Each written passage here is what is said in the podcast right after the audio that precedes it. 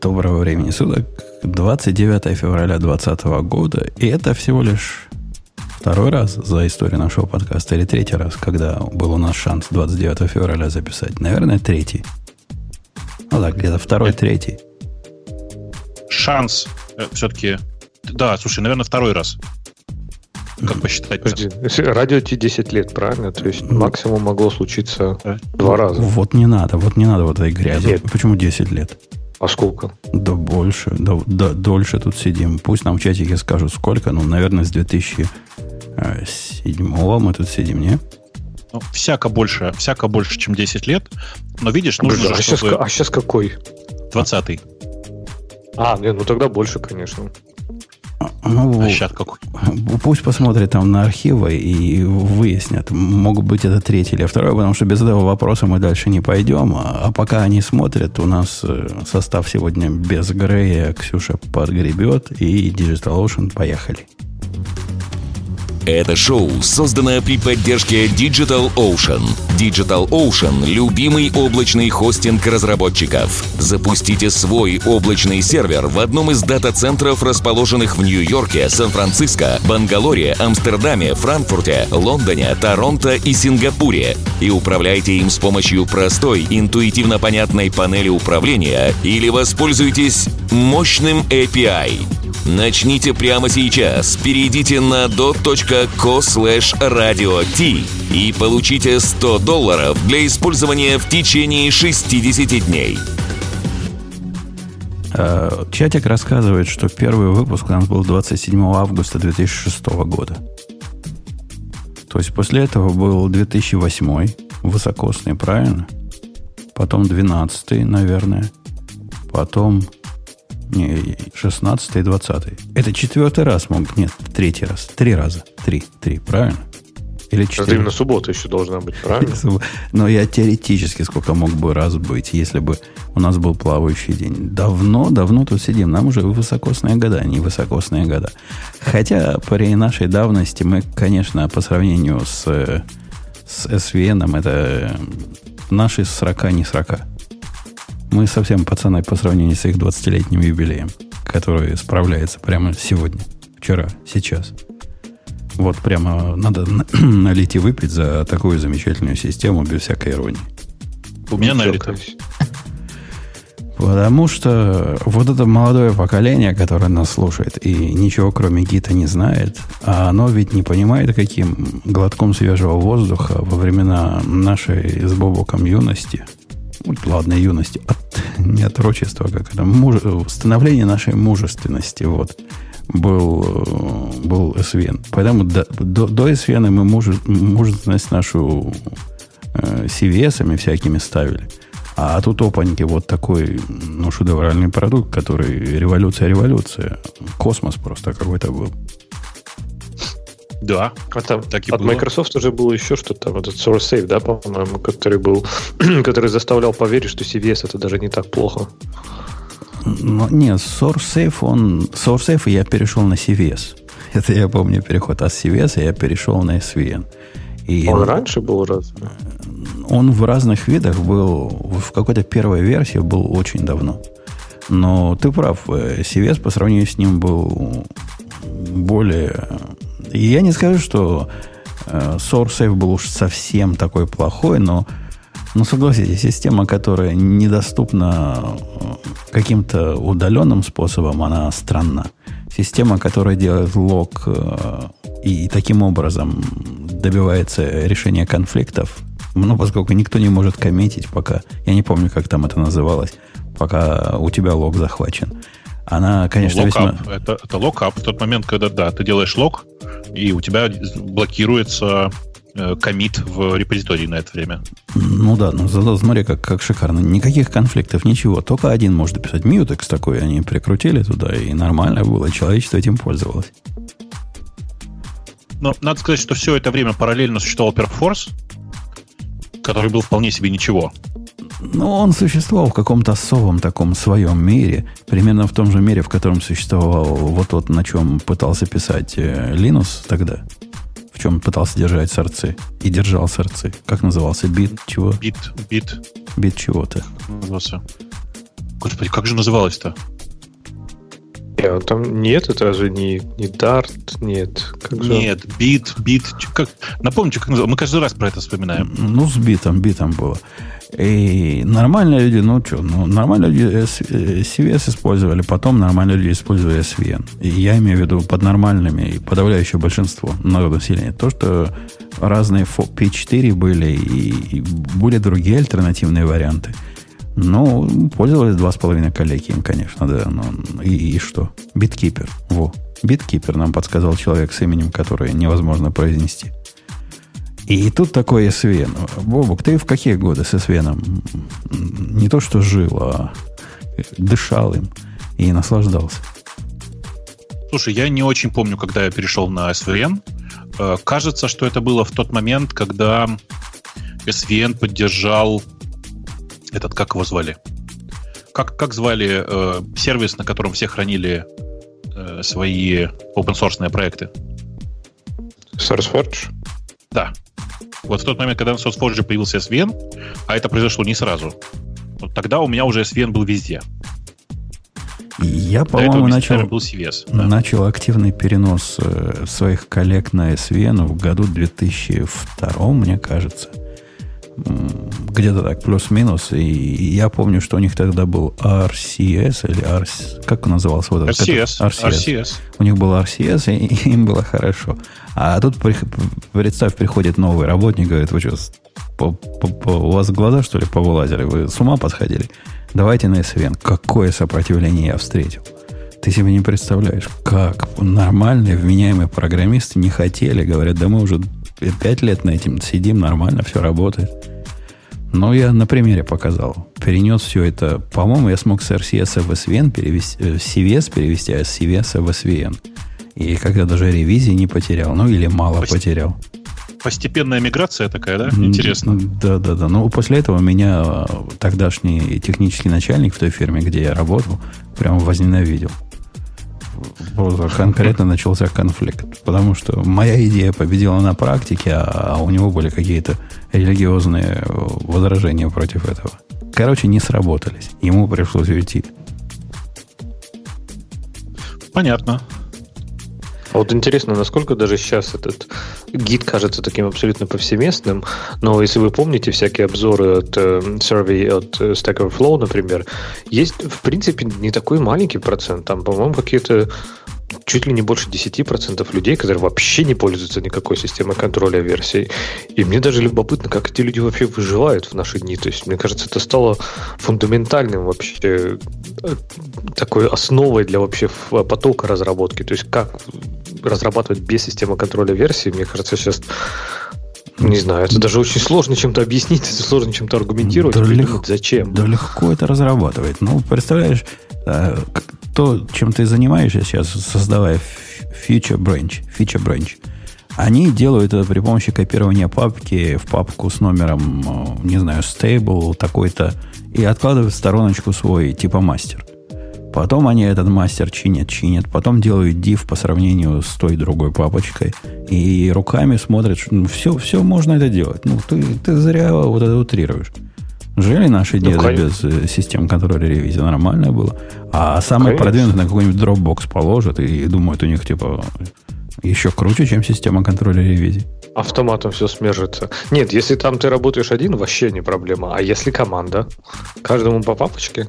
Ну да, будут определенные проблемы, несомненно. По-моему, даже если один работаешь, это какое-то безумие таким, таким образом э, решать свои интимные проблемы. Слушайте, а я ведь помню, я ведь помню, как мы э, в каких-то ранних годах э, даже RCS не использовали. У нас э, просто был скрипт, который все новые файлы, как это сказать, все старые файлы копировал с точка 1, точка 2, точка 3 в отдельный каталог. И все нормально так тоже жили. Да можно, конечно, автоматизацию вокруг этого накрутить. Ничего такого. Она иногда, конечно, будет идти боком, но редко. А так будет нормально все. Можно Слушай, жить. А, ну можно. да, да. А ты, как, какой вообще система контроля версий ты, ты пользовался? Какими? Вот если так вспомнить. Посмотри, мы вспомнили RCS, CVS, SVN, Git тут вспоминали. Mercurial, uh, конечно. Mercurial, Perforce вспомнили, SourceSafe вспомнили. SourceSafe вспомнил. Я еще могу вспомнить из того, чем я пользовался Arch, причем двух разных реализаций. Я а, пользовался Монотон. Знаешь, что такое Монотон? А я еще пользовался вот той модной, которая была во время, когда HG появился. Появился его конкурент, который был очень тормозной, но, но очень продвинутый. Как назывался, скажите? Тоже, по-моему, на питоне был написан. Не, не, не, не, не, базар, базар, во. А, базар, ну базар. да, да. Базаром конечно. я пытался так, пользоваться. Базар, базар это же начало арча. Тла, который был, да? ТЛА. Не помню таких деталей. Базар помню, дальше не помню. Э, фосилом, по-моему, никто из О. нас не пользовался. Или пользовался когда? Спрашивают, как Яндекс без системы контроля версий жил. Нет, Яндекс с самого начала жил системой контроля версий. Тут как раз все сильно проще было. Яндекс, а Fossil, там... кстати, я как говорил из интереса, и он не мог придумать, зачем, в принципе, он нужен. То есть там прикольная идея, что все включено, и у тебя все, все классно, все работает. Но, блин, не знаю. Э, не особых преимуществ. Ну, я, конечно, использовал там, для, в общем-то, для работы. Там, даже больше не для работы над проектом, а так потыкать, посмотреть. Не знаю, мне кажется, гид настолько легко уже сейчас развернуть, настроить и запустить, что, в принципе, уже этой проблемы нет. Что тебе надо что-то выбирать там, чтобы показать удаленный репозиторий гита. А, я, я ведь, ты знаешь, Леша, в свое время, выбирая между гитом и Меркурием, выбрал Меркурил совершенно сознательно.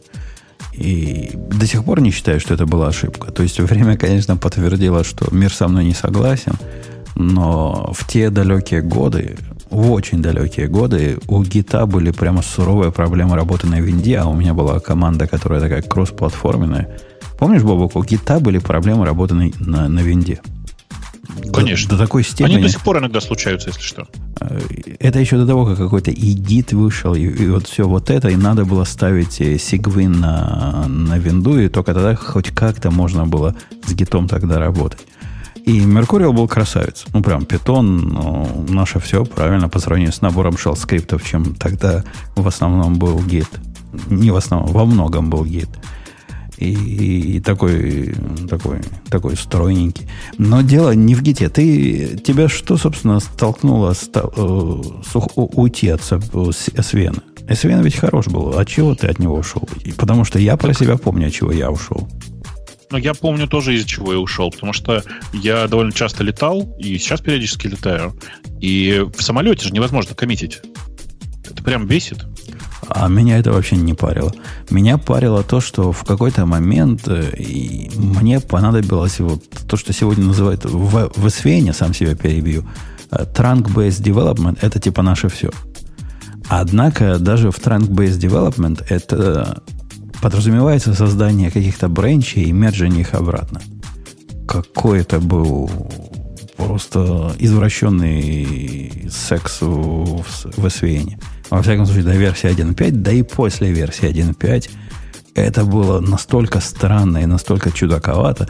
Ты, Леша, себе представить не можешь, что тебе надо было сделать для того, чтобы вот э, таким образом работать, как ты привык работать в Гите в Освене. Это были... я не то, что представить не могу, я забыть не могу. То есть ты, ты пробовал, ты знаешь, ты пробовал. Кто, кто не мержил бранчи в Освене, блин, это, да, это странный, странный травмирующий опыт. А я, заметил, что был главным по мержению, потому что проблема эта официально в корпорации, где я тогда работал, считалась настолько сложной, что нужен был типа SVN-мастер, который знает все подходцы и умеет э, чинить у людей проблемы. Такого... То есть тебе просто по почте присылали патчи, а ты их э, мержил потом в этот... Ну, типа, чувак, помоги. Я тут... Мастер. Обычно ко мне приходили, когда уже все сломали. типа, я... у меня тут и, и сорцы мои как-то слились криво и, и замерзать не могу, и вот это... Э, я не помню, как это у них называлось, там надо было предварительные действия какие-то сделать, которые никто не делал. Э, я это не сделал, и половина текстов потерял, спасайте. Это был травмирующий опыт. И, и да, мой переход на Меркуриал был более чем оправданный, хотя, конечно, SVN красавец. И, в принципе, в, даже в современности, наверное, можно жить с SVN, несмотря на все наши наезды. Ну, немножко подзабыть о легком брачевании, к которому мы привыкли. Хотя мы так давно не были с SVN, что я бы подозреваю, там у них уже тоже это можно делать просто. Там, там, там уже все сильно легче. Есть. Да, там уже все сильно лучше давным-давно. И я знаю много людей, которые живут с, со SVN, потому что это последняя система, которая принудительно централизованная. Понимаешь, а, да? А, а, кстати, у меня был опыт э, SVN Git. Вы знаете, есть такой бридж. Я не помню, конечно, от кого он официальный. А эта балалайка прямо конкретно работала. Просто было спасение для, э, для перехода. Мы в Почему течение ты так года... плохо от ней отзываешься? Она до сих пор работает. Почему ну, работала? А, ну, я, я, мой, мой опыт устоял. Но это было почти панацея. То есть те, которые отказывались переходить, и из других команд жили вот через, через эту штуку. Нормально все было. Да, конечно, нормально. И на самом деле сейчас для тех, кто, кому слишком сложен гид, есть куча оберток, которые сильно упрощают с ним жизнь. Э, для гита есть куча такие без practices, которые, знаешь, типа там как называется, git всякий, помнишь? Э, и, и все это на самом деле приводит к тому, что, конечно, Git сейчас впереди планеты всей, но SVN по-прежнему жив. 20 лет прошло, и он по-прежнему живой и хорошо себя чувствует. С чем мы его поздравляем. А сколько лет Гиту? Ой, э, давай посмотрим ради интереса. Я пошел посмотреть на слово гид в, в, в поиске лет 10, по ощущениям. Произносится да, гид. 2005 год. Больше, да, пятый или шестой, по-моему. 15 лет. 15 лет уже. Ну, тоже уже мальчик. Скоро ну, Он скоро же долгое время будет. был такой балалайкой больше для, для Linux и для Linux и команды. И потом уже как-то мейнстримом он стал, ну, наверное, даже не в десятых годах. Наверное, с появлением GitHub, с популяризацией GitHub, э, когда появился GitHub, он тогда уже как-то стал набирать обороты именно в массах. Не, я думаю, что это сильно раньше произошло прямо сильно раньше произошло, зря ты так. В смысле, это произошло до GitHub. GitHub вырос, наоборот, на росте популярности гита. Слово гид в названии GitHub, как ты понимаешь, во многом было для того, чтобы привлекать людей и говорить, ребят, ребята, приходите, у нас тут гид.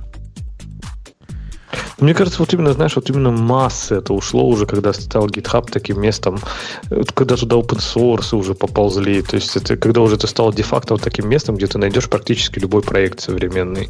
Вот тогда, ну, то есть сейчас, не знаю, это уже странно спорить, Git победил просто всех. Уже других систем контроля версий. Наверное, где-то там копошатся в углу со своими там 10% рынка, ну, кому не интересно. Вот. А Git, вот мне кажется, именно свое такое триумфальное восхождение, я думаю, начал, именно начал с GitHub, когда когда, знаешь, такое место в интернете, где хранится исходный код появилось. Про триумфальный поход. Мне каким-то образом, Леша, ты навел. К нам тут ваш приходил на интервью. Один из ваших. Вот один из ваших ненормальных. То есть он, ну, конкретно, конкретно подвинутый. Во-первых, он какие-то любит на коленках у кого-то программы писать. Э, во-вторых, он за, за самые экстремальные практики экстремального программирования. Ну, то есть у него не, не то, что тесты вперед, у него там BDD был весь рост.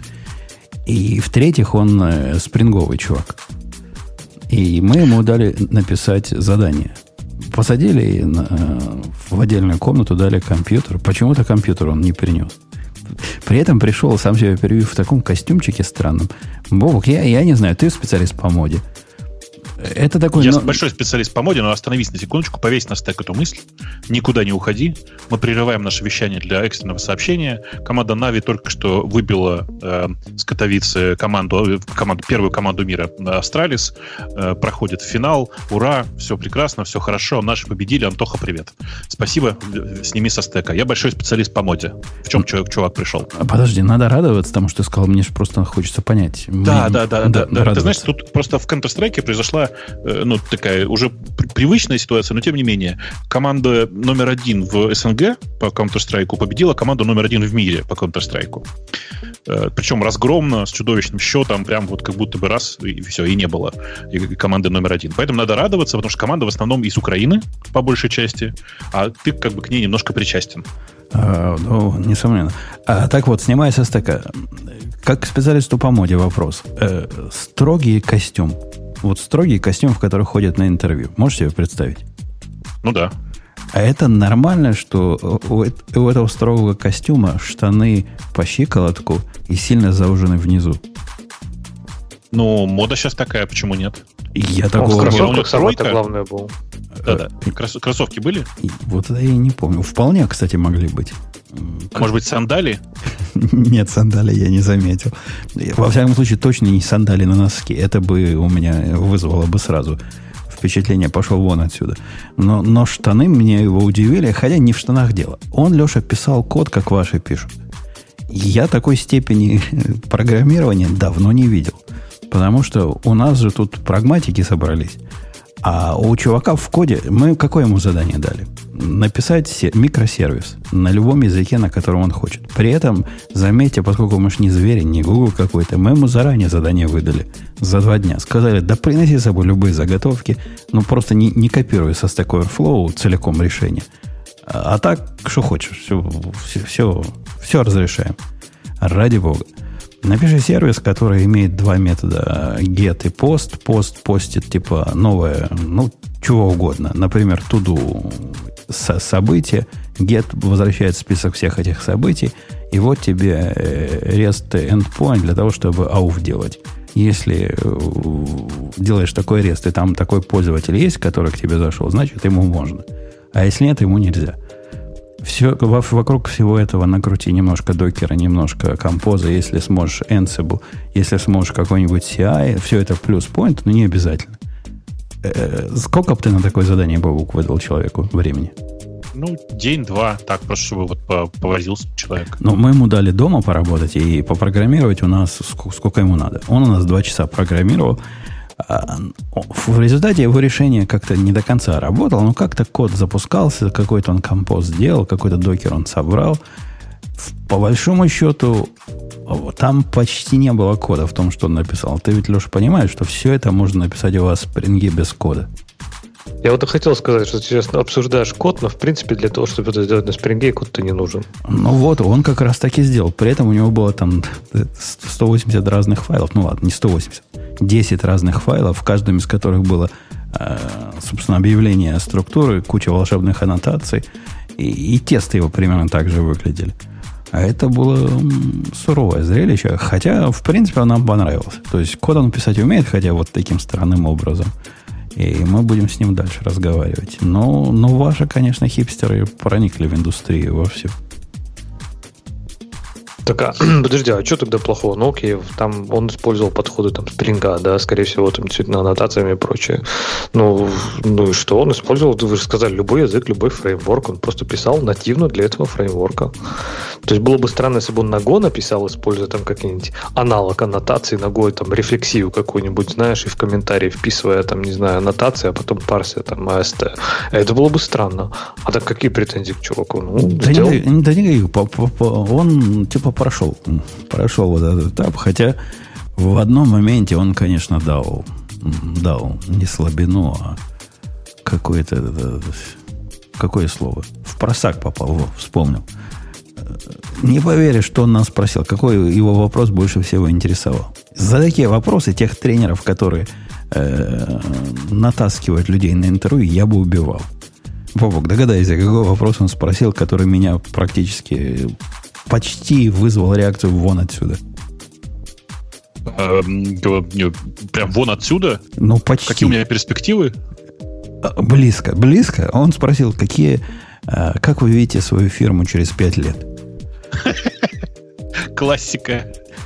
Я понимаю, у тебя там, чувак, методичка есть, в которой вопрос такой надо задать. Я понимаю. Но было бы гораздо понятнее, если бы он спросил, там, какой мне, выдадут ли мне MacBook и какого размера. Это был бы хороший, понятный вопрос. А тут какие перспективы бизнеса через пять лет? Ну, здрасте. Подожди, а, а что, что странного в таком вопросе? Подожди, подожди. То есть, если ты приходишь в компанию, и в компании тебе говорят, да, мы хз, попытаем, там, живем со дня на день, перебиваемся, что-то впариваем там клиентам, надеемся, что завтра кого-нибудь найдем, иначе разоримся. Ну, тогда ему это важно знать. Или если вы скажете, нас там, не знаю, у вас есть миссия, какое-то ну, видение вообще, как продукты развиваются, как индустрии вы работаете, к чему индустрия идет. То есть, почему это такой странный вопрос? Бобук, объясни молодому человеку, почему это вопрос странный. Ну, блин, ну это такой же страшный, странный вопрос, как и в обратную сторону. Зачем он вообще?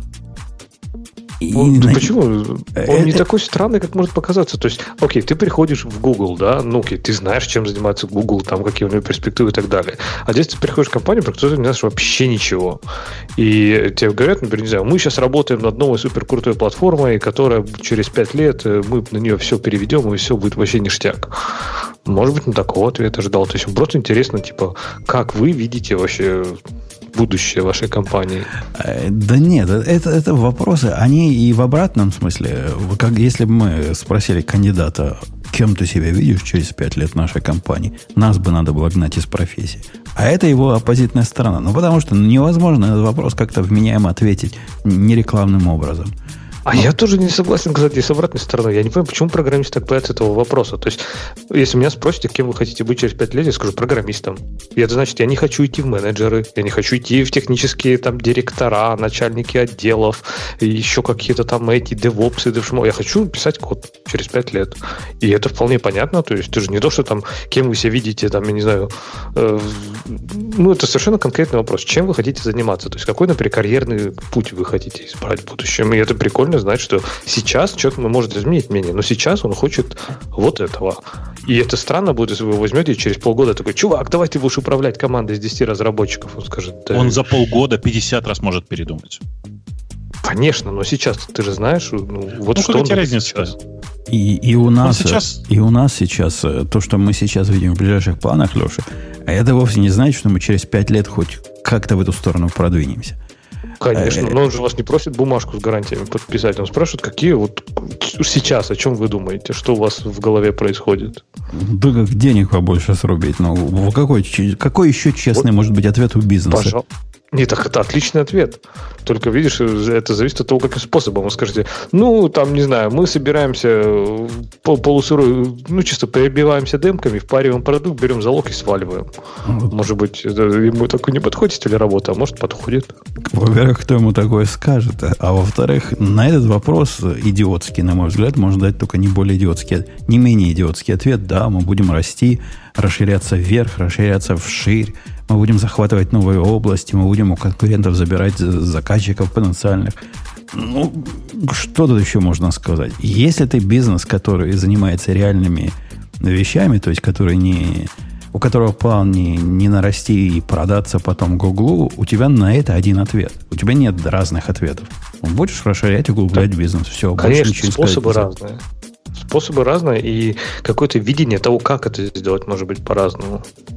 Вот поверь мне, его абсолютно ответ не интересовал на этот вопрос. И никого из них не интересует ответ на этот вопрос. Им положено его спросить. Ты слишком глубоко копаешь, а у них это я зуб даю, это методичка. Вот эта девчонка, которая его привела, его натренировала, чтобы он вот такой вопрос задал. Э, да, возвращаясь к нашим темам, как-то я нас всех сбил. У нас Let's Encrypt тоже празднуют, причем празднуют по, по большому, по крупному, не, не по мелкому, миллиардным образом празднуют. Миллиардный сертификат он отмечает. Ты знаешь, вот мне что обидно. Почему выпивши, выписавшему, выписавшему себе миллиардный сертификат не, не выдали приз никакой? А откуда ты знаешь? Ну, не рассказали же. Рассказали бы обязательно. А, окей, окей, не поделились. Ну, представь, конечно, как было бы круто, представляешь? А выписавшему миллиардный сертификат мы выдаем приз, э, не знаю, 2 билета. Миллиард долларов. Москва, Нижний Тагил. Э, ну, давайте, давайте посмотрим на это со стороны прагматиков, которыми мы тут являемся. Что означает, они выпустили миллиардный сертификат? Это не означает, что у них есть миллиард сайтов которые ими пользуются. Это означает, что миллиард раз делали renewal сертификатом. Я правильно ведь понимаю? Нет такого количества сайтов. Которые действуют три месяца, да, у них, по-моему? Ну да, ну да. И многие, напомню, дергали его случайно, неправильно или еще как-нибудь, перевыпускали по 10 раз для одного и того же сайта в тестовых, в тестовых целях и так далее. Но на самом деле это все равно цифра-то гигантская. Миллиард, понимаешь? Ну, с другой стороны, если я поставлю а какой-нибудь свой сервис, и он будет дергать обновление сертификата каждый день, то я им не то, что быстро накручу миллиард, но как-то буду в эту сторону им помогать. А я уверен, есть люди, которые перевыпускают сертификат каждый день. А почему бы, собственно, и нет?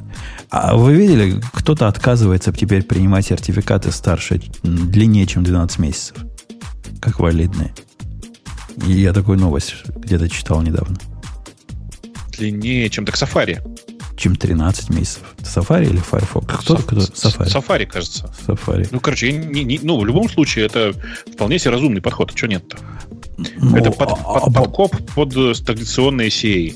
Погодите, а я когда покупаю сертификат, ну я уже давно не покупал, но когда я покупал сертификаты на Ганди, там были до трех лет. И что, я купил как дурак, и что теперь? Все, сам дурак. Зачем покупал? Нельзя ли перепродать на вторичном рынке кому-нибудь?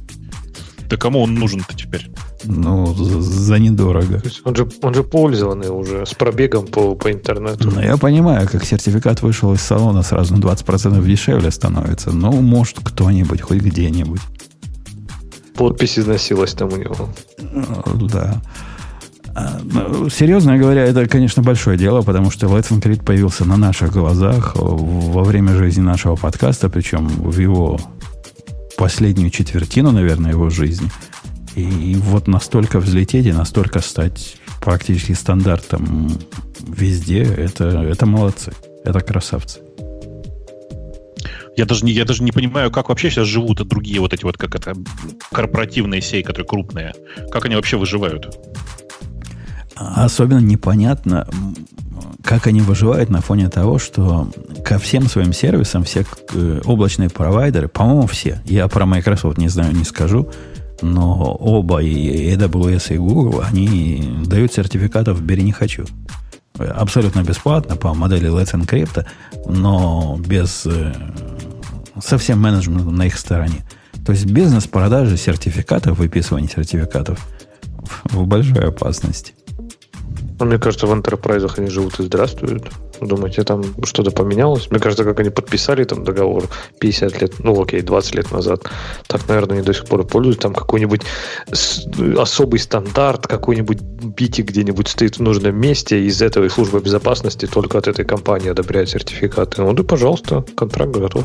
А, а разве не отменили вот эти продвинутые сертификаты, которые большую плашку показывали? Теперь никто такую плашку уже не показывает, как раньше показывали. Помните вот эти корпоративные супер проверенные сертификаты? По-моему, уже все я, на это забили. Я давно не видел их. Я таких давно не видел прям. Я, я такой видел только когда в банк свой заходил, вот тогда я, я видел, как они выглядят. Но браузер уже отказывается их показывать как более безопасные. Зелененькие, либо не зелененькие. И, и все дела. И, и все просто. О, кстати, практически анекдот из жизни. Помнишь, Бобук, в прошлый раз я рассказывал о том, что нас тут изнасиловали по, по соглашению. Завтра опять пойдете? Нет, не помню, расскажи. Ну, этот, э, эта комиссия, которую ты секом называешь, которая, э, которая ну, пишется как C и S и C, она выложила свою библиотеку для генерации PDF-ов. Так. И сказала, так, чуваки, вот вам новые регуляции, и вот вам библиотека. На JavaScript написано. И этой библиотекой пользоваться всем обязательно. У меня сразу были вопросы. Я в прошлый раз делился по поводу лицензии на эту библиотеку. Ну, с лицензией ага. все в порядке оказалось. Не в порядке оказалась библиотекой. Она делает там внутри eval JavaScript. Так. И прямо когда, ну, нормальная полиси у тебя, я не помню, как это, полиси, не полиси. В общем, у нас заголовки такие, которые Nginx настроен так, чтобы вот такое не делать, чтобы вот такое не разрешать. И, и, и все. И не одни мы такие. Половина индустрии удивляется. Какого, собственно? Ну да. А как, как вообще они, в смысле, у них эвал там на, на что? Они там, они, надеюсь, не на пользовательских данных хотят? Они, во-первых, это пользовательские данные проходят через это, а во-вторых, они используют внешнюю библиотеку для генерации PDF. И эта библиотека связана с другой библиотекой, которая связана с третьей библиотекой. И где-то она делает такой крутой вал, который прямо ой. В общем, здравствуй, да. здравствуй, XSS, приходи к нам в гости. Да. Ну, э, видишь, эти замечательные ребята всякие, они же не, не то чтобы специалисты по этой области. Да, но я, я придумал, как их побороть с одной стороны, а с другой стороны не, не нарушить их э, требования дурацкого. Э, противный способ, конечно но хоть, хоть как-то поднимать на нашей стороне на, на запрос нот, который будет это запускать и рендерить на стороне сервиса, сервера при помощи их идиотской библиотеки, отдавать уже готовый PDF туда. Надеюсь, mm-hmm. прокатит. Потому что иначе я, не я не пройду ни одной проверки с их валами, если я их разрешу. Э, да. Э, у нас есть про Apple статья. Леша, ты читал про Apple статью? Который, Смотря который практически мою мечту решит, решил воплотить в жизнь. iPad Pro 2020 получает то, чего я тут давно хотел. и станет наконец-то настоящим лаптопом. Тачпэд? То есть все, ты выкидываешь теперь свой MacBook Pro и покупаешь себе iPad Pro. Ну, Бобук давно за это топит. Конечно. Подожди, а как ты туда поставишь идею? А? Выкинешь ее. Выкинешь к чертям собачьим наконец-то. Буду в Code, который как раз выпустил новую облачную версию на днях. В нем буду Конечно. Мучиться. Да. Э, Окей, okay, так а главное, что, что там изменилось-то теперь в 2020 Вообще предполагалось, что я эту тему запускал, а кто-то из вас ее читал и расскажет, что изменилось. Ба-ба-ба-ба. Все, вся надежда на Бобука. Да не, мне кажется, никто не читал. Там это такой, ну, пока такие разговоры про то, что вот-вот скоро должна быть, но вообще у нас никакой точной информации нет. Э, и как это, person familiar with the matter говорит, что там будет вот такое вот, и в частности в клавиатуре будет тачпэд. Это единственное, что там на самом деле внятно сказано. По-моему, они это трак... типа большой тракпадом называют. Тракпад. Тракпад. Какой же размер будет тогда у экрана-то у этого? Можно, Говорит, у iPad. Можно маленький. Хоть какой-нибудь. Будет устройство указания положения это, курсора же там не будет. Там нет же курсора в ваших э, iPad, правильно? Или есть? Нет, курсора нет. Нет. Но, по идее, если такая, такая клавиатура официально появится, то и курсор появится. Ну, тоже, наверное, не везде. Наверное, там, где имеет смысл, где какой-нибудь ну, работа с текстом. В приложениях, да, которые его поддерживают. Да. А, а так будешь как дурак между иконками, тракпадом своим переключаться. А в принципе большое дело, потому что клавиатура, которая как бы клавиатура, и которая косит вот это все устройство под лаптоп, но лаптопом является, потому что в него пальцем тыкать надо, а иначе никак, это какая-то ущербная немножко модель с моей точки зрения. Если ты пытаешься действительно удавить э, рынок дешевых э, ноутбуков. Теперь с целеуказанием, с этим с, мыши, с мышеведением будет гораздо более традиционно. Ну, вообще, это, конечно, просто будет небольшой подрыв устоев, и это не чеченское имя и фамилия, а, ну, буквально это какая-то очень странная история будет, потому что долгое время все говорили, смотрите, мышь не нужна, курсор не нужен, тачпэд не нужен, все нужно пальцем на экране. А теперь говорят, ну ладно, если вам очень нужно, ну забирайте. Понимаешь? Это с одной стороны. А с другой стороны, безусловно, при наличии iPad вообще непонятно, зачем тонкие, зачем маленькие ноутбуки. Не прошлые, а вот обычные ноутбуки зачем? А какие есть обычные, которые просто MacBook, а их же закрыли уже. То есть MacBook Air это почти настоящий ну, ноутбук. А какие еще MacBook бывают? Air зачем? А, они, они как MacBook Pro, только чуть помедленнее. А так они, они нормальные. Они не игрушечные. Они не игрушечные, но зачем они? А, ну, чтобы... Если есть iPad. Когда есть такой iPad э, со сравнимой мощностью, если у него сравнимая мощность, сразу возникнут вопросы, как Леша спросил, а как туда JetBrains подрузить?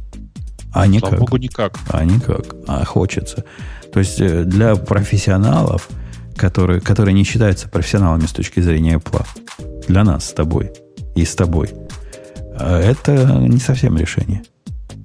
Там даже, даже, даже SSH будет с такой-то матерью.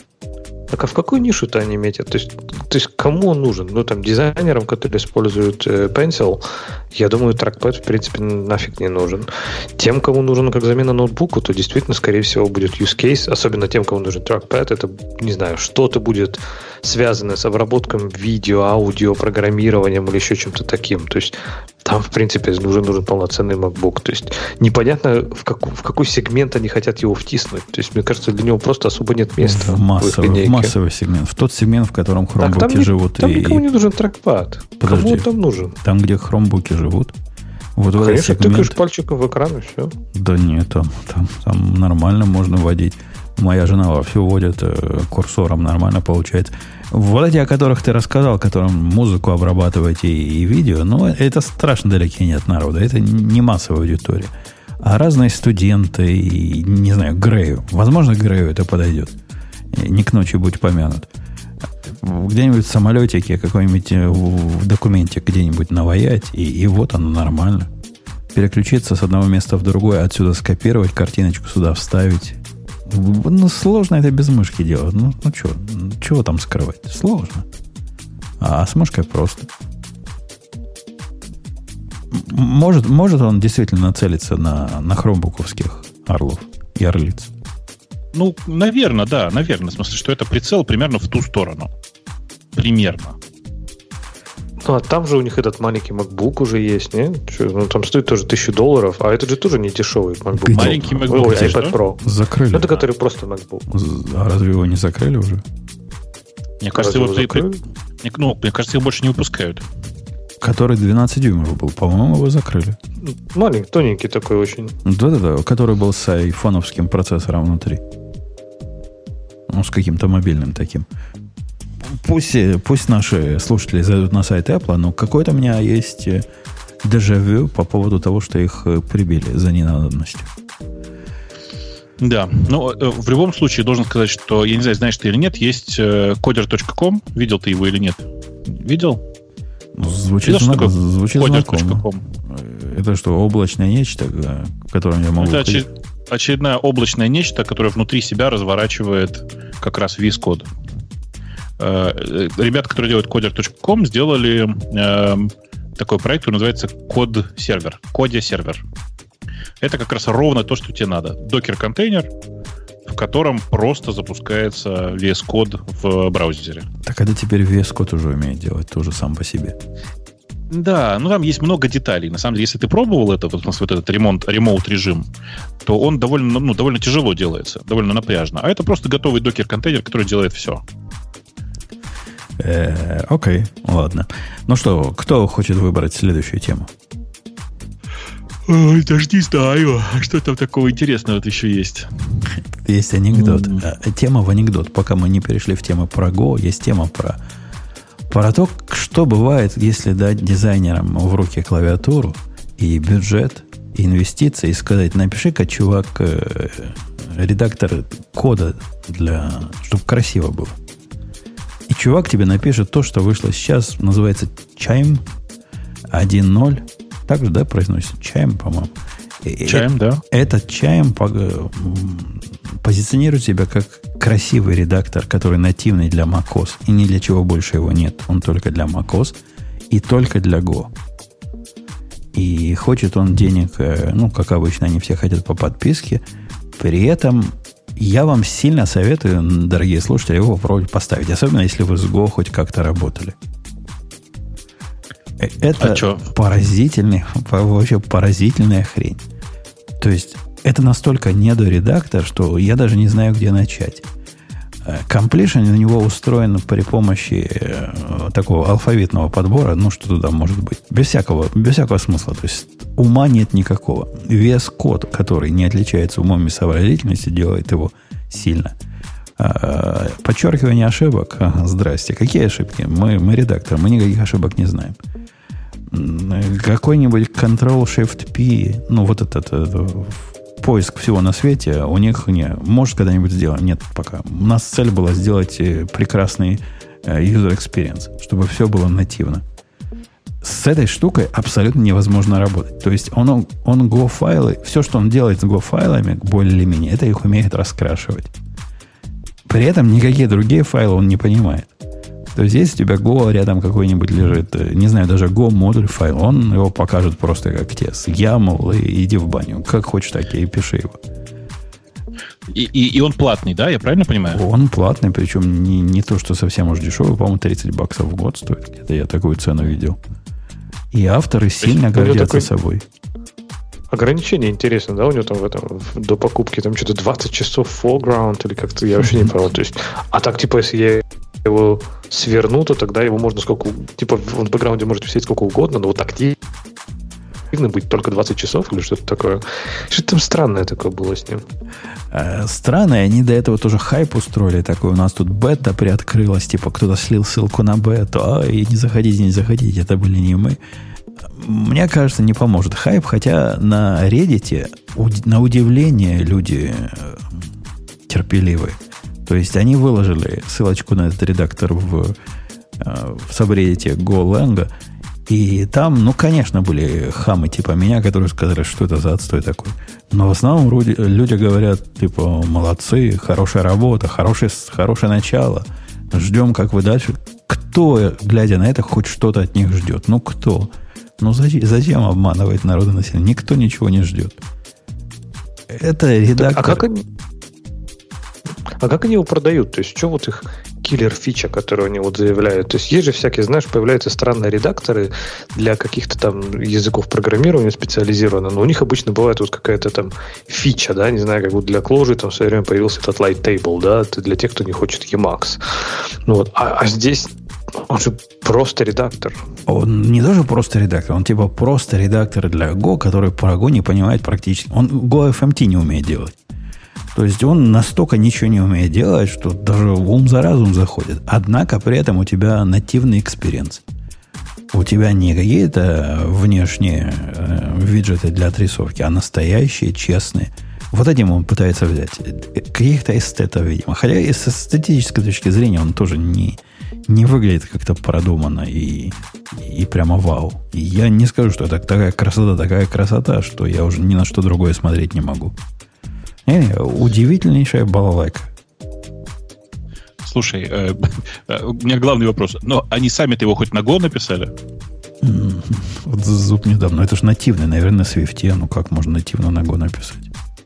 Для Слушай, он не open source, что ли?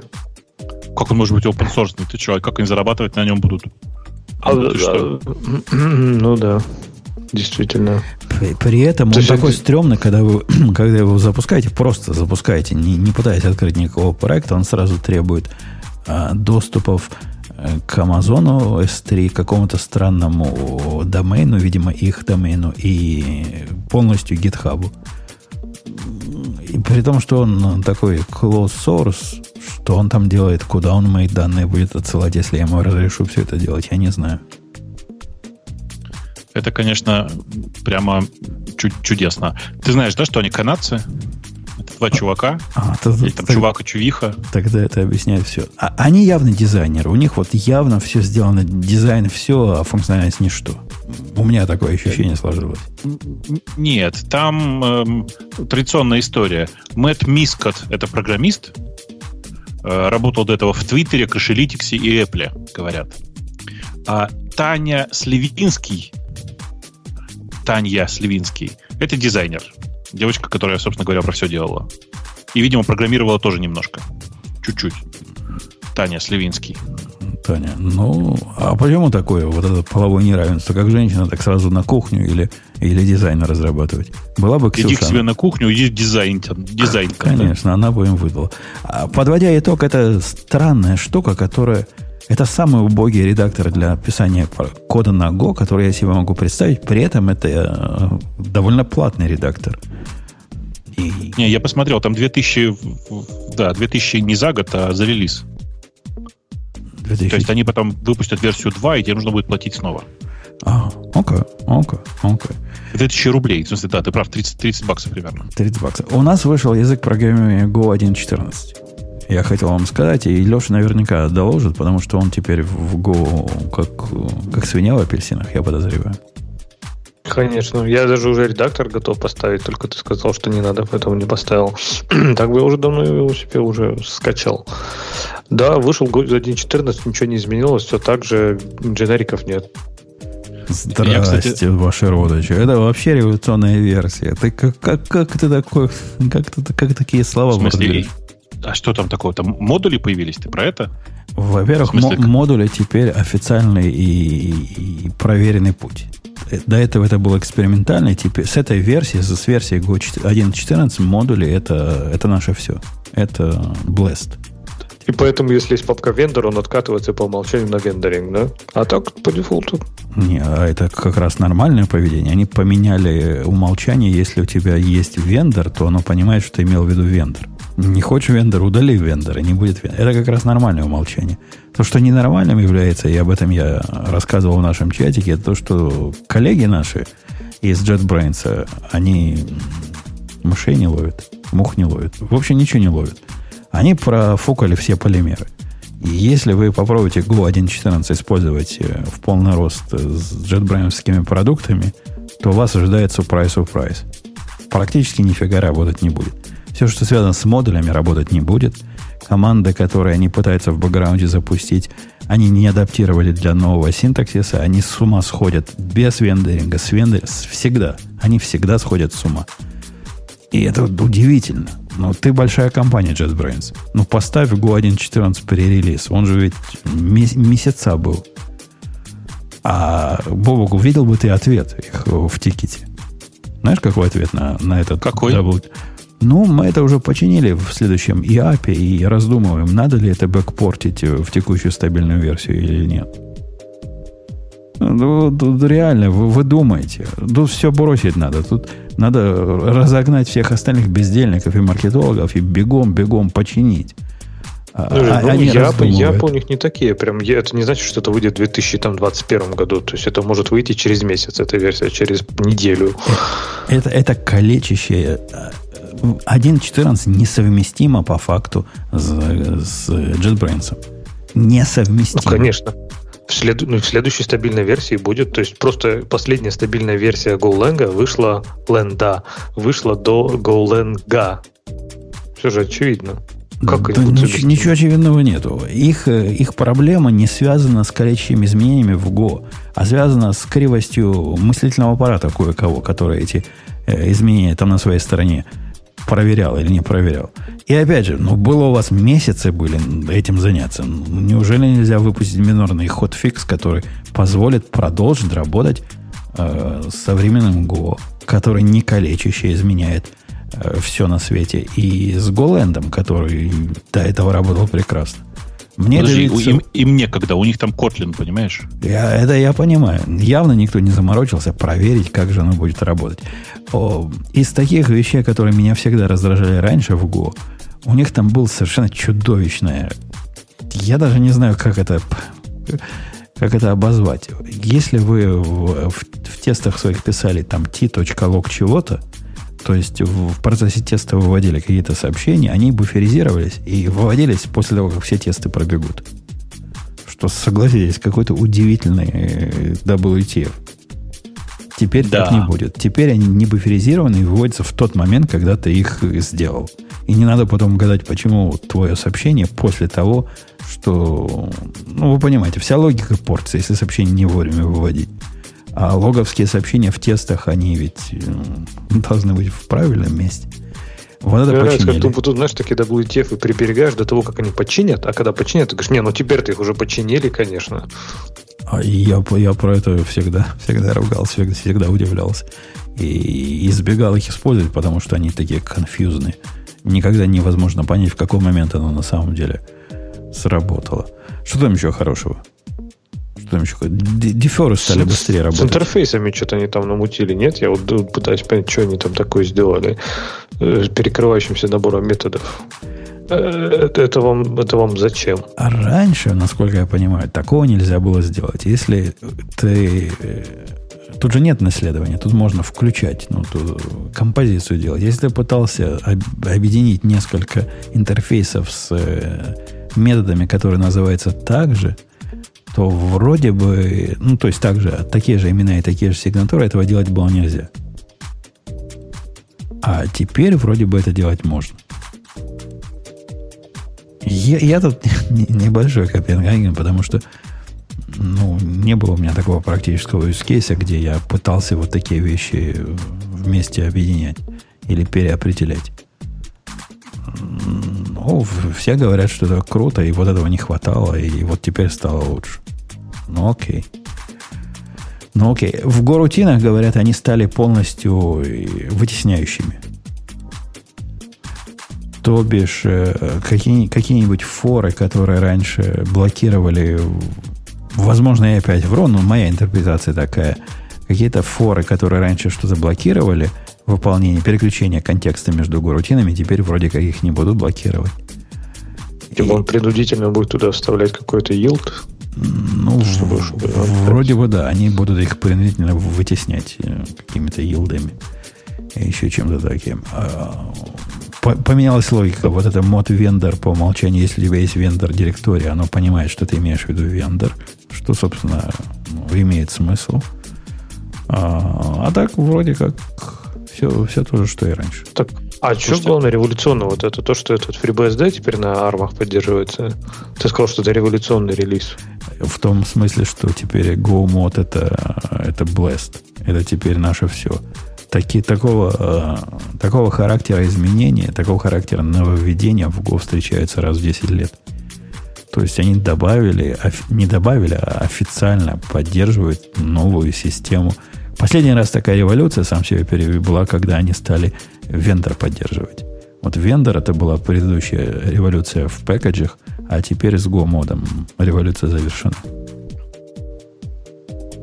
Да. Эм, то, что дженериков нет, это по-прежнему, конечно, упущение, но я хотел сказать другое. Я тут, знаете, э, в поисках себя и смысла в своей жизни поставил э, и попробовал поработать с Go на винде. Вот какой главный selling point был у Go, когда он только выходил, помните? Mm-hmm. Вся эта асинхронность, все это, эта фигня была. Самое главное было супер быстрая компиляция. Так mm-hmm. вот, на винде это просто ужас какой-то. Может, Hello World? Сиго какой-то там тебе используется где-то. Какой Сиго? Ну, не знаю. Да нет. Что-то просто... Они вообще просто не рассчитывают особенно на, на житье с виндой. Поэтому под виндой типовая компиляция занимает минимум 2 секунды.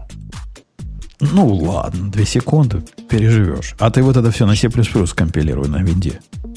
Слушай, да Hello World? Он моментально скомпилируется. А Если по... еще не использовать C-out, а вместо этого использовать типа стыдолибный принт, то вообще никаких проблем. Подожди, а ты уверен, что ты не, не кроссплатформенную компиляцию себе устраивал? Потому что уверен. это... Тут... Нет, давай по-другому скажу. Тут вот какой важный вопрос при установке Go на Windows стандартным образом с GoLang все как положено, все по умолчанию, Hello World собирается 2, 2, 2 секунды. Это очень долго. Я, я даже не знаю, что тебе возразить, потому что сам не пробовал на винде собирать. И как ты мне этот вопрос не особо парил, но пусть кто, кто в винде мучается, расскажет, как там на самом деле жизнь, или Бобук опять щелкает. А теперь Go, Голангом. Ну, короче, я понял, что просто жить невозможно, э, и в результате просто на своей линуксовой машине удаленно теперь разрабатываю. Другого варианта не вижу. То есть настолько тебе две секунды парят. А, а ты не пробовал в контейнере это запускать? Да, конечно, нет, даже в контейнере будет быстрее. Я тебе хуже того скажу. Даже локально в этом самом, в э, как называется, винде для Linux, в смысле Linux, Linux для винде, Linux Compatibility Layer будет быстрее. Это какой-то какая-то конкретная проблема того, как работает Windows э, Google. Прям просто, просто чудовищно все. Э, окей. Okay. Я не знаю, не пробовал, но склонен тебе не доверять. Ба, вредина. Короче, это было ужасно. Вот прям отвратительное ощущение.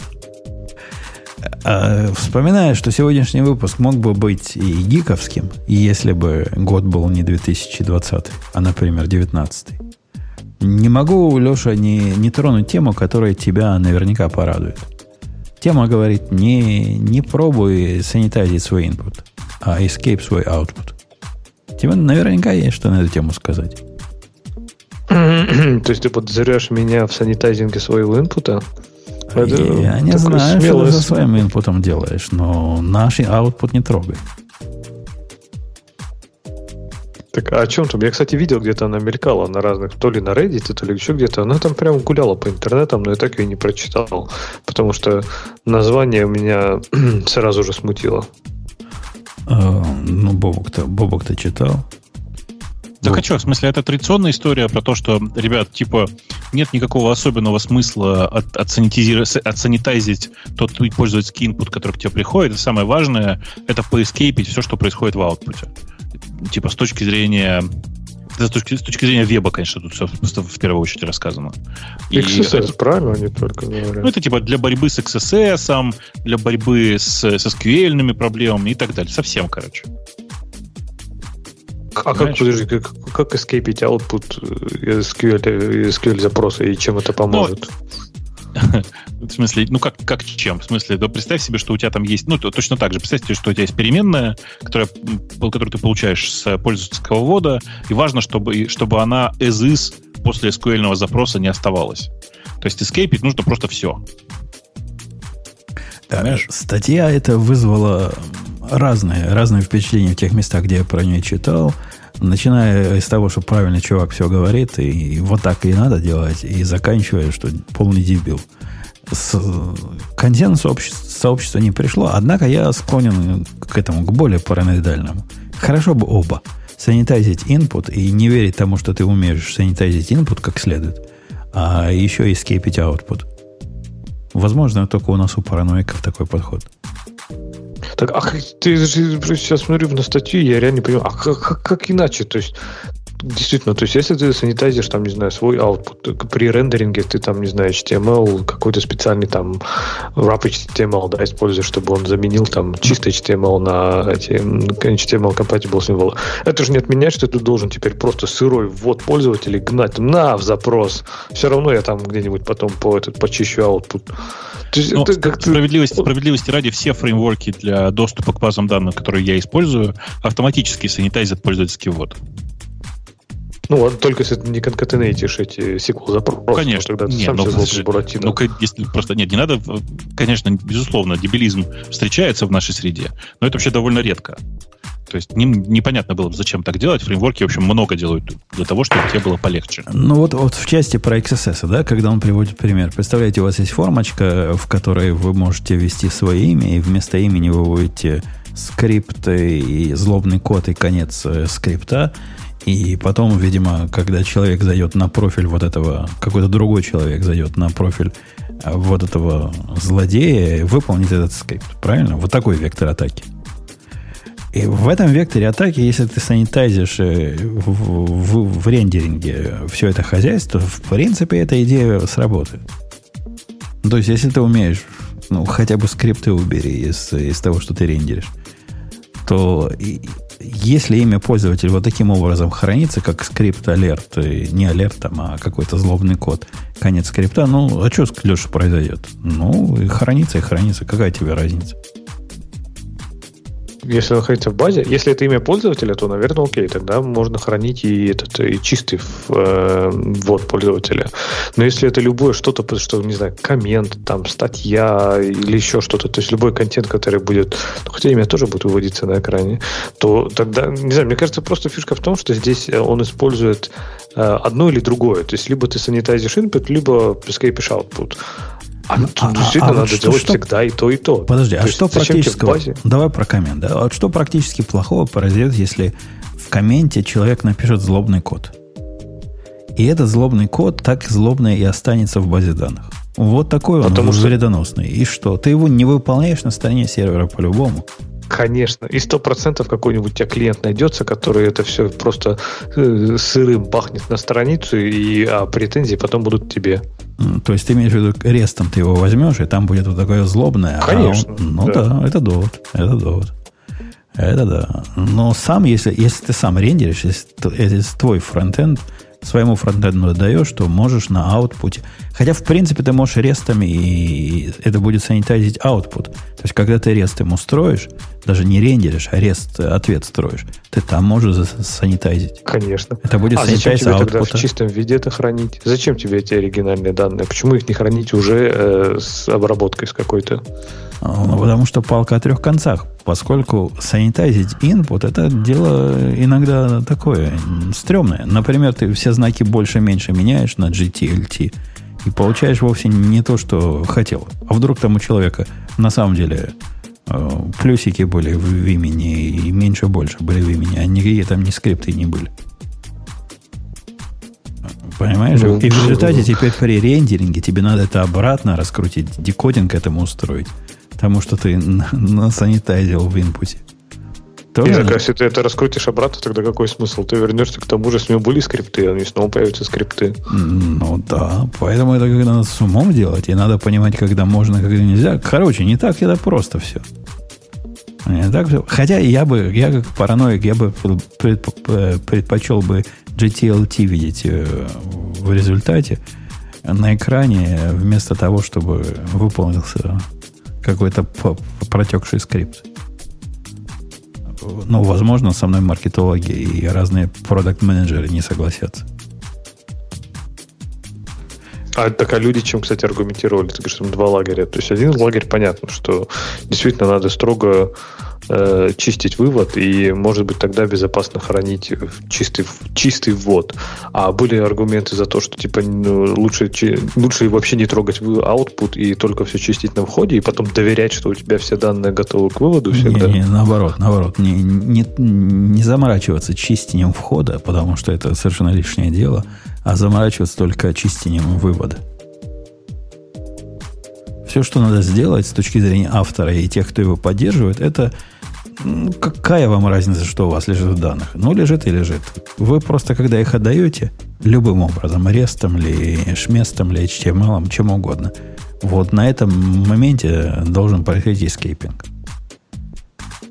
Ну, и главное, не забывайте этот escaping, иначе ваша система будет подвержена очень плохим уязвимостям, потому что у вас лежат, скорее всего, в чистом виде скрипт, SQL скрипты, Java скрипты в базе, вы в колонке username. Так что, да, удачи. И главное всем разработчикам еще скажите, что вы не забывали рендерить. То, то есть, чтобы никто не забыл, никогда не ошибся. Другие. Не, это не для разработчиков внешних, а для разработчиков внутренних. Вот они все должны дисциплинированными, конечно. Конечно. Быть. Я да, говорю, да, да, да. да. И, и по, по, понятное дело, что у тебя будут только идеальные разработчики, которые никогда не ошибаются и ошибок не допускают, поэтому они никогда, никогда не забудут за escape out. А у, у нас только такие в зауженных штанах приходят, как, такие не забудут. У них в спринге, небось, какая-то балалайка сама escaped output. Ты вот язвишь, но так и есть. Все по умолчанию эскейпится. Да, да, да, я знаю. Я знаю. Э, Бобок молчит. Почему молчит Бобок? А он только что прочитал сообщение от Ксюши о том, что она, похоже, никак не успевает, но еще все еще пытается. Я таки не понял, что не успевает и что пытается. Вероятно, прийти в, в эфир. Ну, похоже на то. Mozilla включила дох.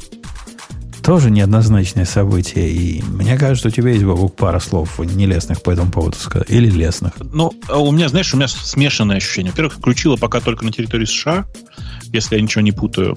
Во-вторых, это как бы специфический такой дох. В смысле, они же это делали с, вместе с Cloudflare. А, в смысле, что теперь они по умолчанию сами ходят за DNS. Ходят они в Cloudflare. Э, там вроде был какой-то еще один провайдер, но вроде бы они остановились на единичках. Э, при этом ходят они в защищенном режиме, то есть на самом деле, типа, вроде бы казалось бы все хорошо с точки зрения безопасности, а на практике что это означает? Ну, например, совершенно непонятно, как будут работать всякие страницы во внутренних сетях. Э, когда у тебя э, там типа хостнеймы, рассчитанные на исключительно внутренние сети. Как это все будет, будет работать, я пока не понимаю. Э, ну и, конечно, выбор э, Cloudflare в этом месте это такое довольно спорное решение. Если бы они подняли его сами, я бы еще понял. Но здесь просто Cloudflare, черт его знает. Ну, зато будут блокировки обходить. Мне ну, лично... они, кстати, дают же на выбор еще NextDNS. Я даже не знаю, что это, правда. Ну, я даже не знаю, что хуже. А мне это кажется хамством. То есть я понимаю, что простым людям э, хорошо бы, чтобы работало и работало само, и вопросов не задавало. Однако, когда какой-то поганый браузер с, с одним процентом э, охвата рынка позволяет себе решать за меня, каким образом резолвить мои DNS-запросы, мне видится, что этот браузер выше своего одного процента рынка подняться не должен. Почему? Потому что хамство. Потому что я лучше знаю, как мне резолвить свои запросы. Если я а этим... остальные пользователи не знают. А остальные пользователи не знают. Ну так остальные 8, пользователи ими не 8, пользуются. 83%. 8,8%. Перешагнули волшебные 7%. Ну, молодцы, молодцы. Много на себя берут. Много на себя берут? Мне кажется, что это вполне себе их понятный выбор. Они последние несколько релизы, несколько лет, на самом деле, последние, пытаются как бы сделать так, чтобы у них было что-то, что их существенным образом отличает.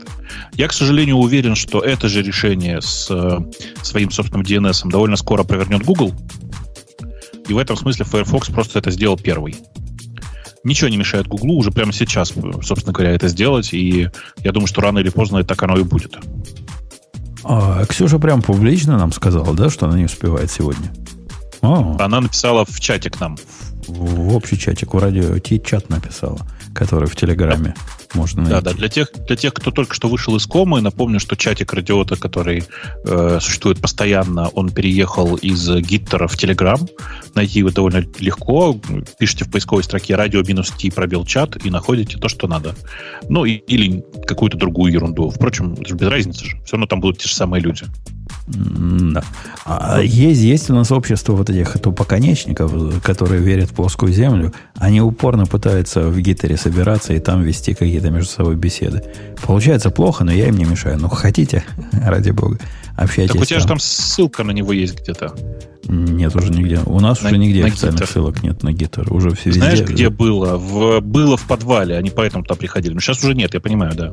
Уже, уже все поменяли. Но если вы хотя бы хоть раз слушали этот подкаст, мы, мы это приговорим регулярно. Приходите туда, там вас бот с удовольствием забанит. У нас это принято. Банить по, по первому желанию. В общем, я, я не согласен с таким резким подходом к безопасности. Хотя, конечно, Леша, у вас Он Европа... выключается. Он выключается, Жень. Ну да, но он включен по умолчанию, по-моему. Да, он включен по умолчанию будет. Вот это хамство. Так, а чем... Ты помнишь, когда вот мы уже эту статью обсуждали в контексте, когда Ассоциация британских провайдеров назвала Mozilla главным злодеем? Потому что, мне кажется, удивительно много людей, там, не знаю, они запускают какой-нибудь анонимный режим и думают, что у них все анонимно и так далее. Потому что, я, мне кажется, объем вообще э, сбора данных на всех этих провайдерах и прочем, он просто чудовищный. Я не знаю, лучше ли Cloudflare них или нет, но честно, может даже лучше и Cloudflare, хотя там это и американская компания под вопросом. Потому что реально, это же по сути, DNS это, наверное, один сейчас э, из, не, из самых незащищенных протоколов, в принципе. Потому что все остальное, ну там, окей, HTTPS, там браузеры активно там тебя навязывают, да, и они ну, активно подталкивают к защищенным протоколам.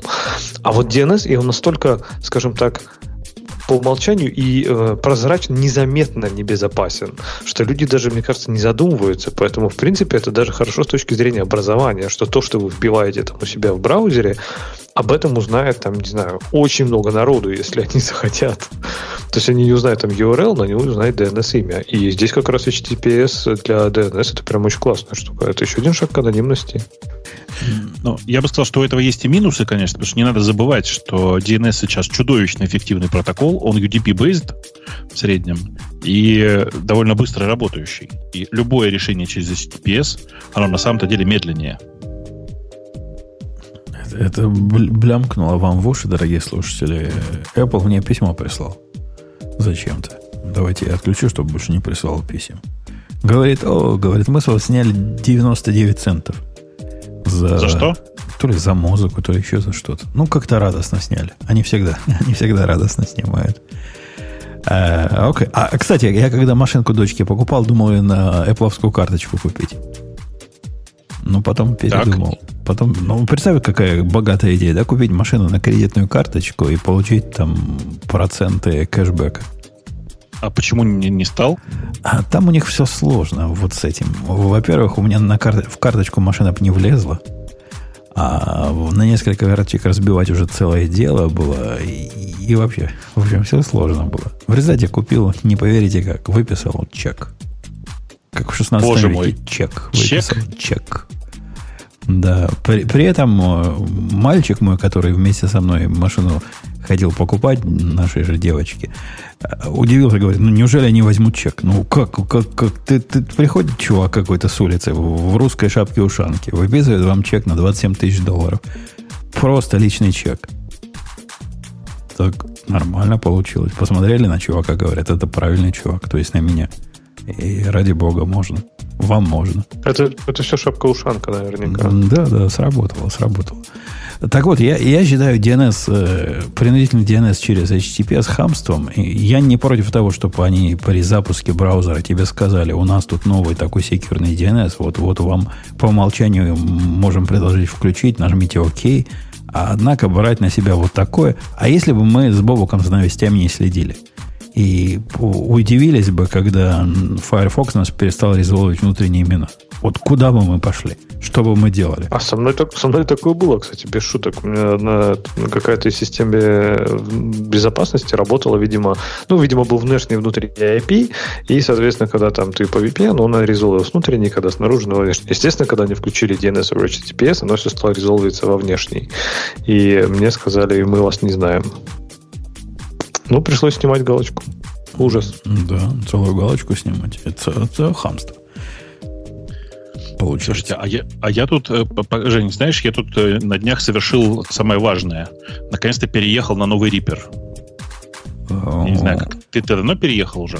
У меня сейчас Reaper версии показывает, какая версия. 6, 6, да, версия 6, это новая. Ну вот, да, это новое. Я просто все жил на пятой и решил, что ладно, бог с ним, пора, как говорится. И, и небось за бесплатно получил, да? Нет, зачем? Нет. Я как честный человек пошел их поддержать. Ну, я тоже их поддержал, но мне не, не надо было платить. Оказывается, я не так давно пятую версию поставил, что мне и шестая положена. У них там а, очень Я же покупал ее с четвертой еще версии. А... У них очень прикольная лицензионная политика. Они поддерживают, они говорят, что тебе положено это и следующая версия. А я покупал первую четвертую, поэтому мне была положена четвертая и пятая. А поскольку я, я, я раньше тебя в Reaper, я покупал еще третью. Потом обновлялся, да. когда она была пятой, а теперь, оказывается, мне обновляться не надо было за деньги. Но я им все равно нет, заплатил. На самом деле, это я раньше тебя, потому что я покупал сначала вторую. Вот сейчас, сейчас достанем и померим. Ну, ну что ты, кто раньше? Ну, тут ты должен сказать, что ты купил первую, и все, понимаешь, и мне нечем крыть. А, может быть, это было, я, я ведь не знаю. И, и, а, и как да. тебе? Так же, как раньше, только теперь умеет поддерживать э, вот эти разрешения высокое на экране. IDPI, да. Ну, теперь все, все точно то же самое, что и раньше, но теперь можно нормально жить на экранах с огромным разрешением. Все так. Да. Там вообще много всяких гитек появляется. Просто мы не такие глубокие пользователи рипера. Но, например, что со скриптами они там наворотили, это прямо вообще э, космоса какой-то. Хотя это не совсем скрипты, такой DSL у них собственный, который позволяет такие странные вещи устраивать. У меня, например, Бобок, скрипт есть. Я, я его исключительно, не могу сказать, запрограммировал, собрал. Он, он по типу, э, как это у Apple скрипт называется, автоматора собирается где можно, например, все щелчки, вот эти, которые я делаю своим кликером, находить автоматически, ага. вокруг них брать, допустим, 2 секунды до того, 2 секунды после того, вырезать вот эту штуку, накладывать э, куски друг на друга. Короче, полная фантастическая автоматизация. Макрос. Макрос это называется. Записать макрос. Ну да, ну да. И ну, такой хитрый, параметризируемый. Я не уверен, было, было ли это раньше или это что-то новое, но возможностей там слишком много для нормальных людей. Я не представляю, как музыканты этим управляются. Надо быть нехилым программистом, чтобы, чтобы с этим что-то сделать. Слушай, а, ну, музыканты же просто ты не представляешь, с какими интерфейсами уживаются. В этом смысле Reaper совершенно нормальный. Он прямо человеческий какой-то. После какого-нибудь, я даже не знаю, просто после Эблтона какого-нибудь, ты смотришь и думаешь, блин, да прекрасная программа. Прям чудесная. Ну, да. Ну, я до него в виде, э, в виде простого такого решения использовал немецкую программу. На К, которая Немец. называется. Ну, пусть скажет, на, на, на K называется. Явно немецкая, потому что там какое-то английское слово было. Эм, как же это называлось? Вместо C э, немцы K пишут, знаешь? Есть у них такое. Да, да, знаю такую дурацкую привычку, да. То ли трактор, не, не, не то помню. ли не трактор. Не, не помню. Может, трактор это А, был. трактор через кейс, да? Трактор. Да, по-моему, да, вот это было. И она была типа рипера только до того, как рипер появился. А потом появился рипер, и стало вообще все хорошо. У нас проблема... Не, ну, Вопрос ну, закрыт. Как... Я какое-то время пожил с Adobe Audition, и это было чудовищно. Прямо ужасная программа. Э, чем мы еще пользовались? Мы с тобой пользовались Sound... Как он назывался? Sound Studio, да? Ну, пока его два раза не купили, не продали, да, пользовались им. Мы даже пытались пользоваться в свое время GarageBand. Не, ну это прям совсем давно было, чего уж ты. Были такие времена. Но когда-то, когда-то ты мне, я помню, советовал Audition. Говорил, что это хорошая программа для того, чтобы ну, начать. Ты знаешь, тогда на фоне всего он был еще ничего. Тогда какой-то прям засто, засто, за, как это, застопорилось все почему-то везде. Но, конечно, Audition, во-первых, чудовищно дорогой. Во-вторых, ну он вообще какой-то не, не, непонятный. А Sound Studio я, кстати, сейчас пошел посмотрел. Прикинь, он до сих пор обновляется. А у меня он есть, да. Я, я перестал обновлять его после того, как они поменяли хозяев, потому что ничего не меняется. Один раз я обновил, ну, такой же точно. Я не знаю, за что с меня взяли 30 долларов. И, и завязал. Ну да, для, для быстренького такого одно, однотракового и не, не интерактивного об, обработочки самое оно было. Слушай, а он прямо один трек, да? Я не помню. По-моему, там несколько треков, нет? Не-не, один трек, либо моно, либо стерео, ради бога.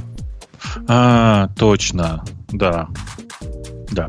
Ну, в любом случае, Reaper прям меня... Для тех, кто меня тут сейчас в чате параллельно спрашивает, что за Reaper такой. Reaper.fm. Сходите, посмотрите. Э, вам после этого на, на ваш Audacity будет страшно смотреть. Но это в том случае, если вы понимаете, что такое вот эти DAW, э, DAW программы. Э, у Reaper по сравнению с этими со всеми примитивными программами, он, он простой, но как большой. То есть ему не надо накладывать все ваши обработки поверх руками. Вы определяете их как фильтры, которые в реальном времени выполняются. Это, собственно, его, его все. И при рендеринге они все накладываются. При этом он делает это относительно быстро. Хотя меня, знаешь, что Бобук раздражает? Что? Он параллель, параллельно умеет делать только разные дорожки. Вот если бы они умели параллельно рендерить одну дорожку, ну или параллельно, понимаешь, о чем я, да?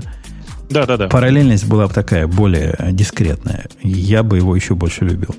Когда я наш подкаст рендерю, в котором, не знаю, три дорожки, я не могу свои могучее количество ядер использовать, потому что с его точки зрения трех хватит.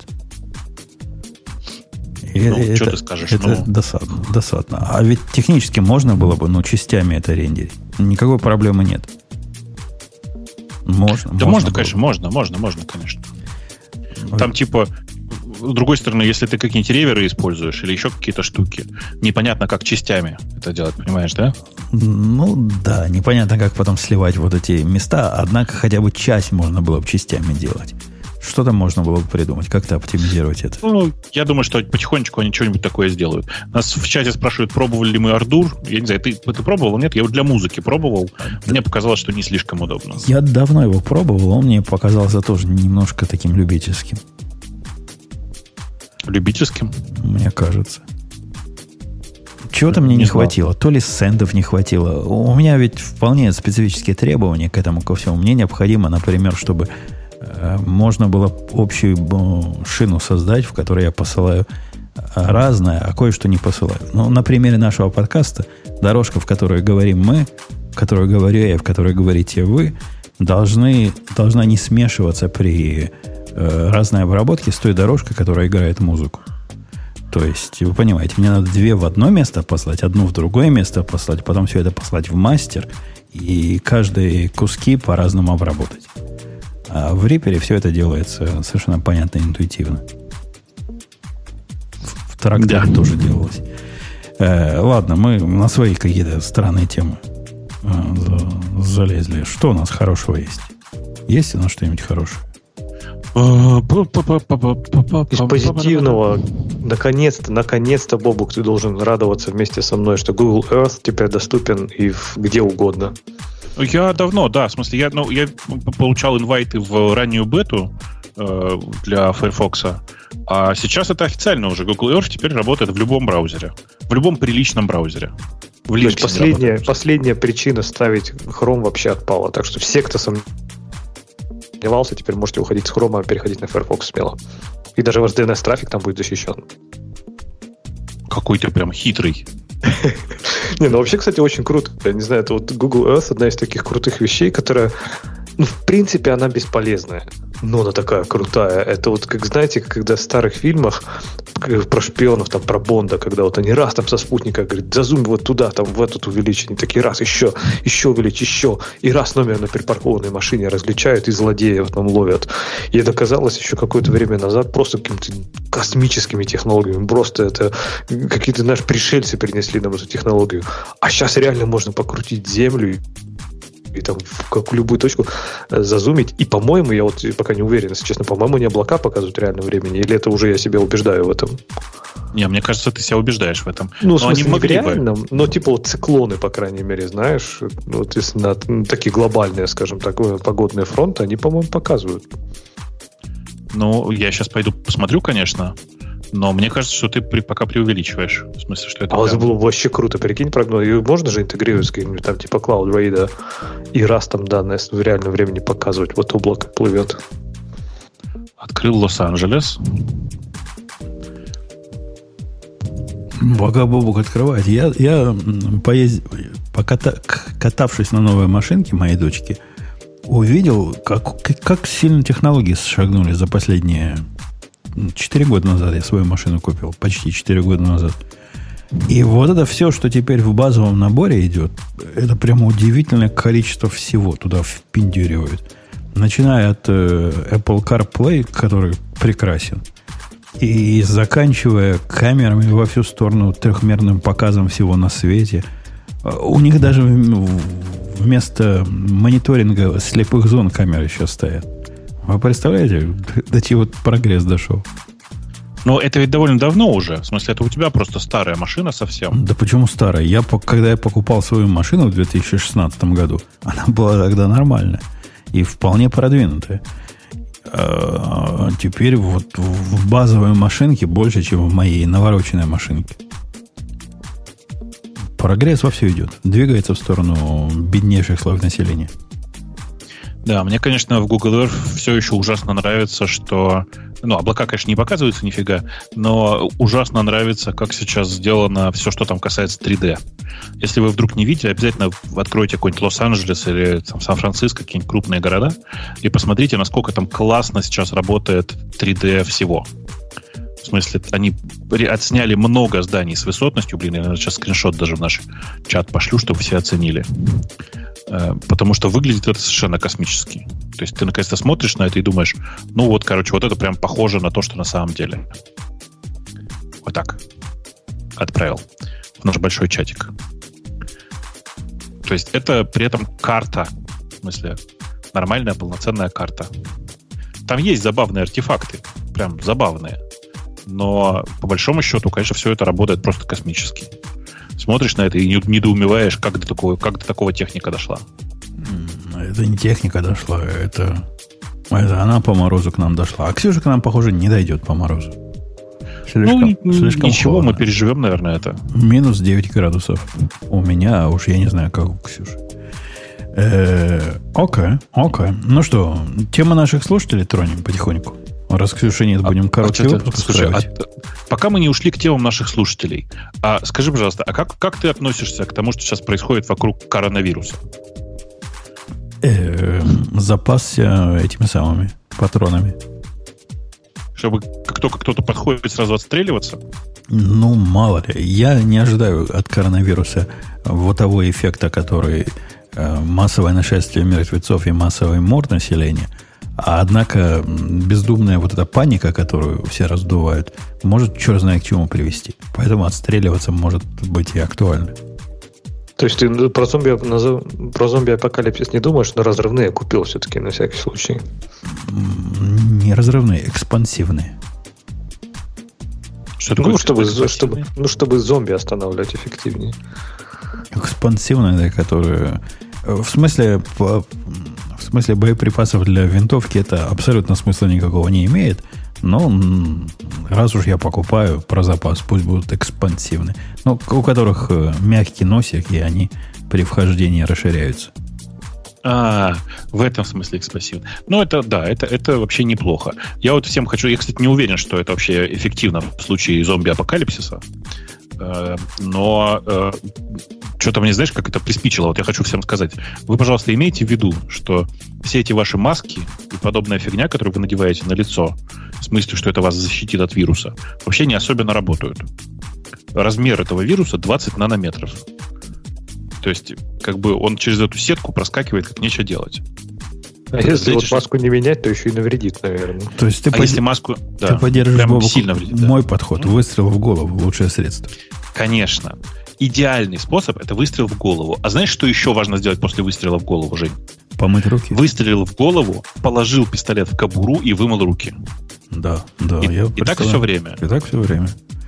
А, ну, ты понимаешь, когда они пойдут уже, вот эти больные волной, тут уже будет не того, чтобы мыть руки, уж точно не, не стрельба из пистолета будет э, стрельбой. Винтовки нам на что? Зачем нам пистолеты?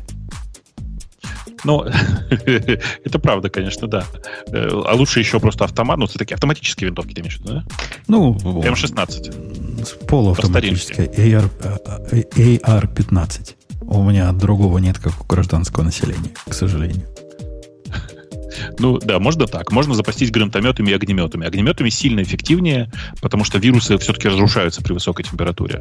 Но вообще серьезно, кроме шуток. Вот типа регулярное мытье рук и отучение себя от дурацкой привычки делать что-то руками около рта, ну, например, ни в коем случае не чешите нос рукой. У вас просто все, все те вирусы и бактерии, которые вы нахватали до этого руками, окажутся в носу. А, и ну, как бы вот это прям суперэффективная история. Просто регулярно мыть руки и отучить себя, отучать себя от дурацкой привычки подносить э, руки к лицу. И еще одна важная история. Научите окружающих, если они чихают или кашляют. Но мы все рефлекторно прикрываем рот, да? Всем хочется это делать. Так вот, чихайте в локоть. В чей локоть? В свой. А, ну, просто свой. вместо того, чтобы руку подносить, плечо или локоть к лицу подносишь и чихаешь туда. Фишка здесь в том, что ты потом руками, которыми ты, в которые ты чихнул, делаешь что-то с предметами и другими людьми. Очень плохо. Так делать не надо. Еще говорят, вот эти санитайзеры, которые бывают э, спиртовые, они тоже не так плохо, но после них хорошо бы тоже руки помыть. Не стоит только им верить. Но помазали санитайзером, молодцы, но когда воды дойдете, помойте как следует. Вода с мылом эффективнее типичного санитайзера больше, чем на порядок, больше, чем в 10 раз. Э, короче, шутки шутками, но я почему начал говорить про вообще про все про это? Потому что нам всем кажется, что это бред какой-то, и нас это вообще никак не касается. Но на прошедшей неделе э, двое сотрудников Гугла заболели. На этой неделе двое сотрудников из Гугла уже болеют. Э, один из Цюриха и один еще откуда, я не очень запомнил. Это, ну, такая история. Понятно, что все они выживут, скорее всего, потому что все-таки это не настолько страшный, страшный вирус. Но, тем не менее, вирус новый, э, и что от него ждать, пока непонятно. Поэтому надо быть немножко аккуратнее. Я не знаю, как вы, я переживаю, потому что отменились почти все классные конференции, на которые я собирался ехать в этом году, кроме одной. Одна пока не отменилась, но я вот с дрожью ожидаю, что она в Америке, и, может, и ее отменят. Эм, вот кому непонятно, что, как, как Леша, что простой вирус, непростой. Тут же дело даже не в убийственности вируса, а в реакции народонаселения на это. Вы посмотрите, что с биржами случилось. Если вы этого не видели, так вы пропустили все шоу. Биржи сейчас а... упали хуже, чем это было во времена 2008 года на фоне вот этой паники.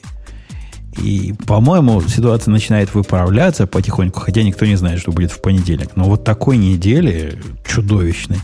А я вам скажу, что такое чудовищная неделя. Это когда объем торгов на, на, на опции вырос в 8 раз.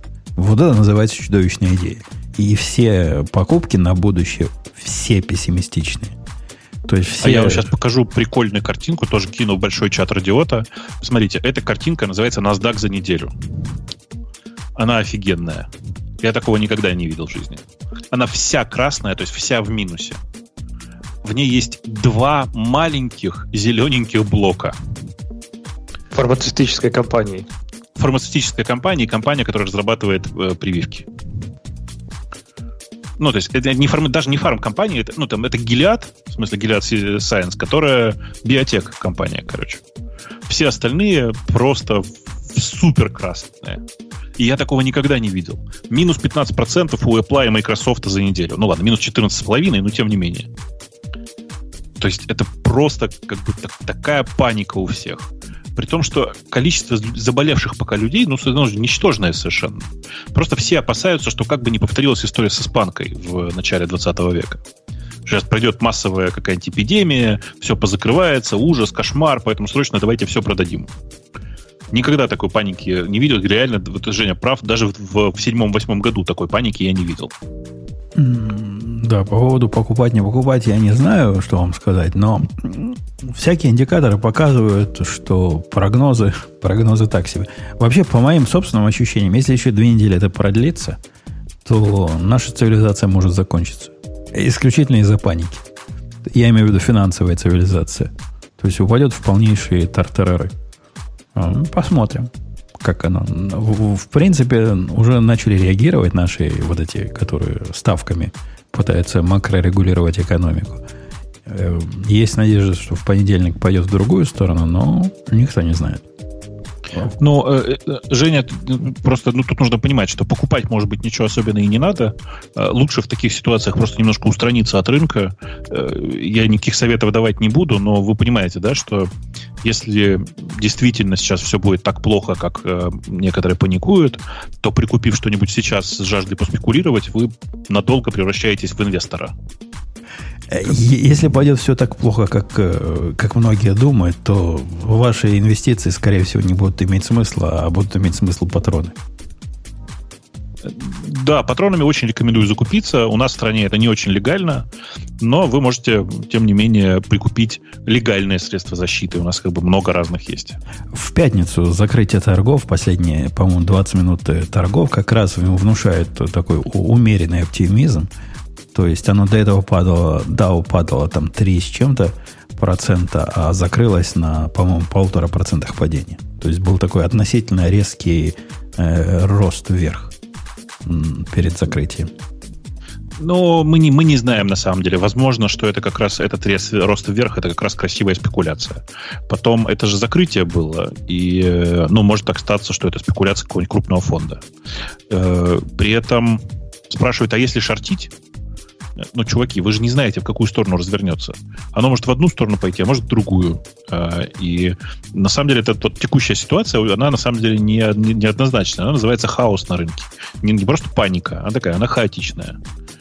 Э, получится ли вам сейчас э, купить, или это окажется разворот, или что, ну, короче, не очень понятно.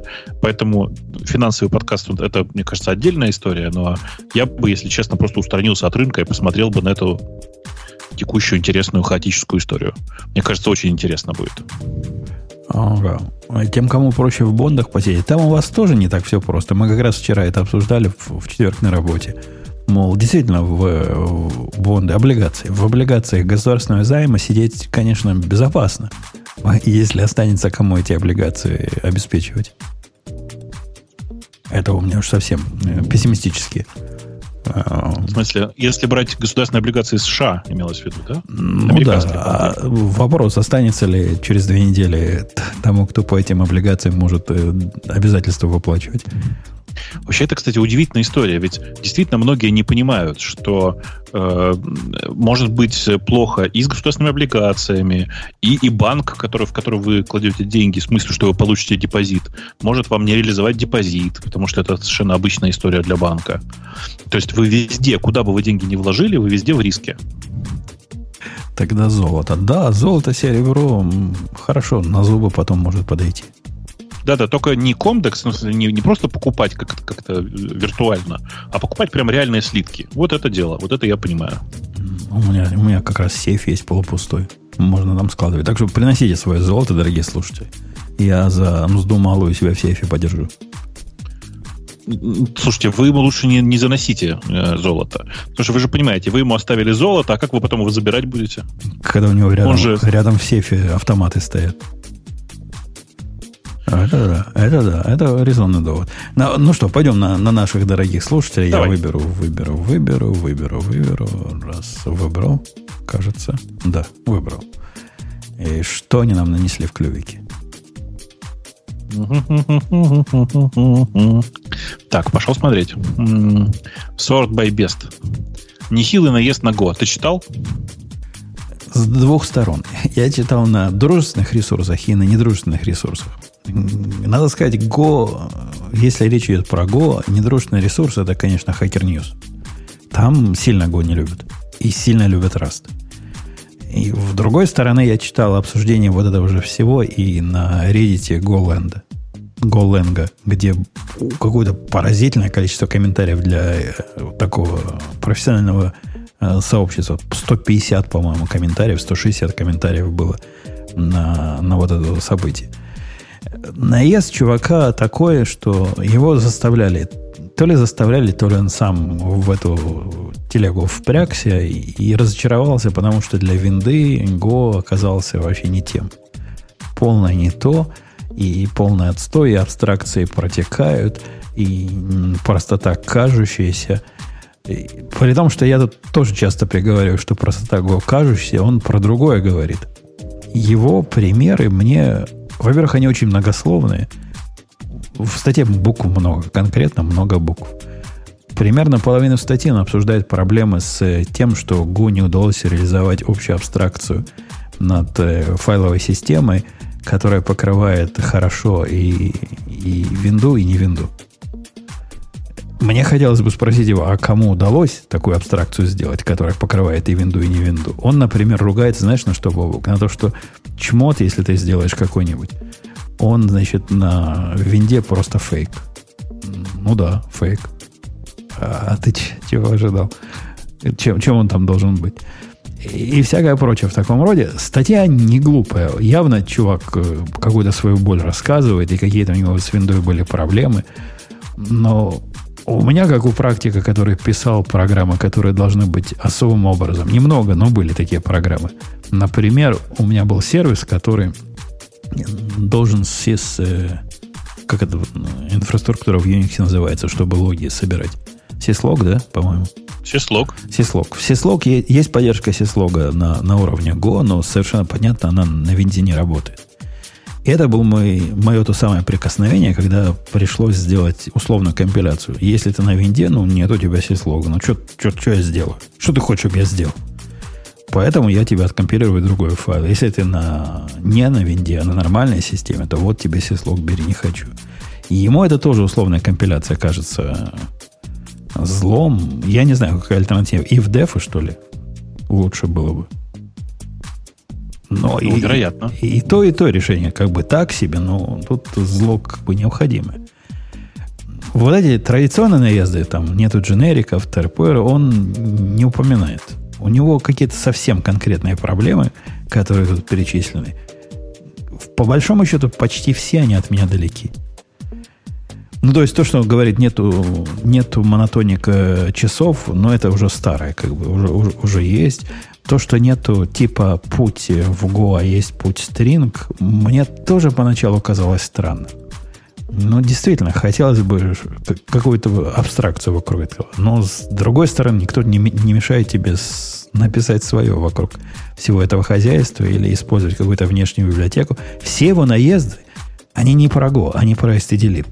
Почему-то он про Go говорит, это Go-Go-Go, такое плохое, но наезжает он на стандартную библиотеку. И сравнивают ее постоянно с, с растовской библиотекой, которая трайтами там и, и то, и все можно сделать, и все логично получается. Ну, такая, такой, такой наезд. На Hacker News решили, конечно, прочитав его статью, что Go это полный отстой, пользоваться им нельзя, если вы э, им пытаетесь пользоваться, необходимо вам немедленно идти в Rust, поскольку куда еще идти? Конечно. Ну, соответственно, все хорошо. Да, да, да, все, все, все понятно, все просто. А на, на гошном Reddit, ну, решили обратно. Там они такие дипломатичные сказали, ну да, не для всего подходит. Например, юзер интерфейсы на Go писать так себе. Да, конечно, UI на Go никто не пишет, но так автор эту тему не поднимал, он не наезжал на это. Но там с этим согласились. Хотя автор этого не говорил, а со всем остальным не согласны. Ну, вообще, кстати, интересно, что Go уже пишут много CLI тулзов, правильно? И как раз хорошую кроссплатформенность от него бы можно было ожидать. Ну, а это, это, это не, не про хорошую. В принципе, это работает, только, да, э, только это, непонятно, это, если ты... Это ведь неправильный подход. Ты понимаешь, он не про то говорит. Если ты хочешь найти платформу зависимую реализацию, то ты сразу про кросс-платформенность должен забыть. В Go есть в STD платформа зависимая реализация разного всего – по-моему, Syscall называется. э, пакет. Однако, если ты идешь в пакет, э, который про файловую систему, он намеренно сделан до э, ну, общего знаменателя. Ну, действительно, он такой кривоватенький немножко. Он каким-то хаком понимает, что в винде бывает два слэша подряд. Там же, знаете, бывает C, двоеточие, слэш, слэш такой неправильный. И, но на практике все это работает. Да, хаки такие сякие кривоватые. Он ругается на, на код, который не экспортируемый из библиотеки, который для компилятора, что, мол, слишком сложно, и, и приходится в нем... Раз... Так не для тебя писали. Это строго оптимизировано. Потом там еще забавный наезд. Он поставил какую-то библиотеку, он рассказывает, и начал смотреть зависимость этой библиотеки. И ужас-ужас. В этой библиотеке оказалось сотни зависимостей. Причем здесь Go, собственно? Ну, ты поставил библиотеку, ну, поставь другую библиотеку, если, если тебе это не нравится. Я библиотек с сотнями зависимостей не видел никогда и не ставил нигде. Ну, нету, нету сотни зависимостей в нормальных библиотеках. Не, не Node.js. Но для него это тоже WTF. За который, кстати, наш чатик банит. Но вообще статья любопытная. Можно ее почитать, хотя там действительно много букв. Много букв. Не, не каждый осилит. Да. Google выпуск, выбирает языки для фуксии. Помнишь, что такое фуксия еще? Что любопытно, там года не поддерживается, а вот раз поддерживается точнее, ну как не поддерживается, но Rust разрешен к использованию, я так понимаю, в исходном коде самому, самой фуксии. А вот Go нет. Вот такой Google коварный. То есть написали язык специально для, для, для Google, который разрабатывается за Гуглом и не используют в Гугле. Конечно, чтобы комьюнити отвлечь, наверняка они его закинули, а сами Dart пилят. А? При этом Python поддерживается, только он ограниченно поддерживается. Он is not supported for foreign developers, но используется для тулзов. Нормально. Окей. Прикиньте. А, я, я на секунду отойду, а вы дальше обсуждайте.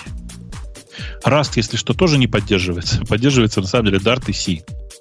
Больше Вообще Dart интересная история. Такое ощущение, что вот в Гугле есть какая-то своя такая маленькая подкомпания, знаешь, или дивизия, которая, дивизион, который пилит этот Dart, и каким-то чудом фуксия к ним попала в руки. То есть даже, мне кажется, внутри Гугла ощущение иногда, что Dart это какой-то наш чужой такой, отчужденный язык. И они даже не очень понимают, что с ним делать, мне кажется, иногда. Ну, это какие-то чуваки, которые, видимо, люби, любят фронтенд. У них был JavaScript. Поэтому они запилили себе улучшенный JavaScript, который называется Dart. Не знаю, зачем они это делают, но э, типа они этим пользуются. Э, вообще Dart сам по себе как язык, как мне кажется, ужасный, но сильно хуже, э, чем Go, например. Прям неприятный он, на мой вкус. И зачем ребята из Фукси к нему привязались, тоже не очень понятно. У него там есть какие-то интересные концепции, парочка, но в основном, да, это такой немножко мутировавший непонятно во что JavaScript. И сильный, по-моему, крена в сторону фронтенда. У них там чуть ли же не, не DSL какой-то, прям, чтобы UI там что-то делать, прям Странная, странная очень штука. Зачем они его везде так пихают активно? У меня какой-то момент была прекрасная теория, которую я всем даже, по-моему, рассказывал, что у меня такое ощущение, что Dart делают те же чуваки, которые когда-то делали GWS как, как, интерфейсную часть на Java. По какой-то, по каким-то непонятным таким признакам мне показалось, что это вот одно. GWT ты имеешь в виду? Фу, GWT, конечно. Почему я сказал GWT? А, с AWS перепутал, да? Со 100 градусами. Это, это смесь, да. Видимо, что-то между, между UI-фреймворком и облачной платформой что-то. Да-да-да. А было бы, кстати, богато, да? Чтобы можно было красиво в UI накидать свое облако. Да, ну, короче, я не, не очень понимаю, как они с этим дартом живут.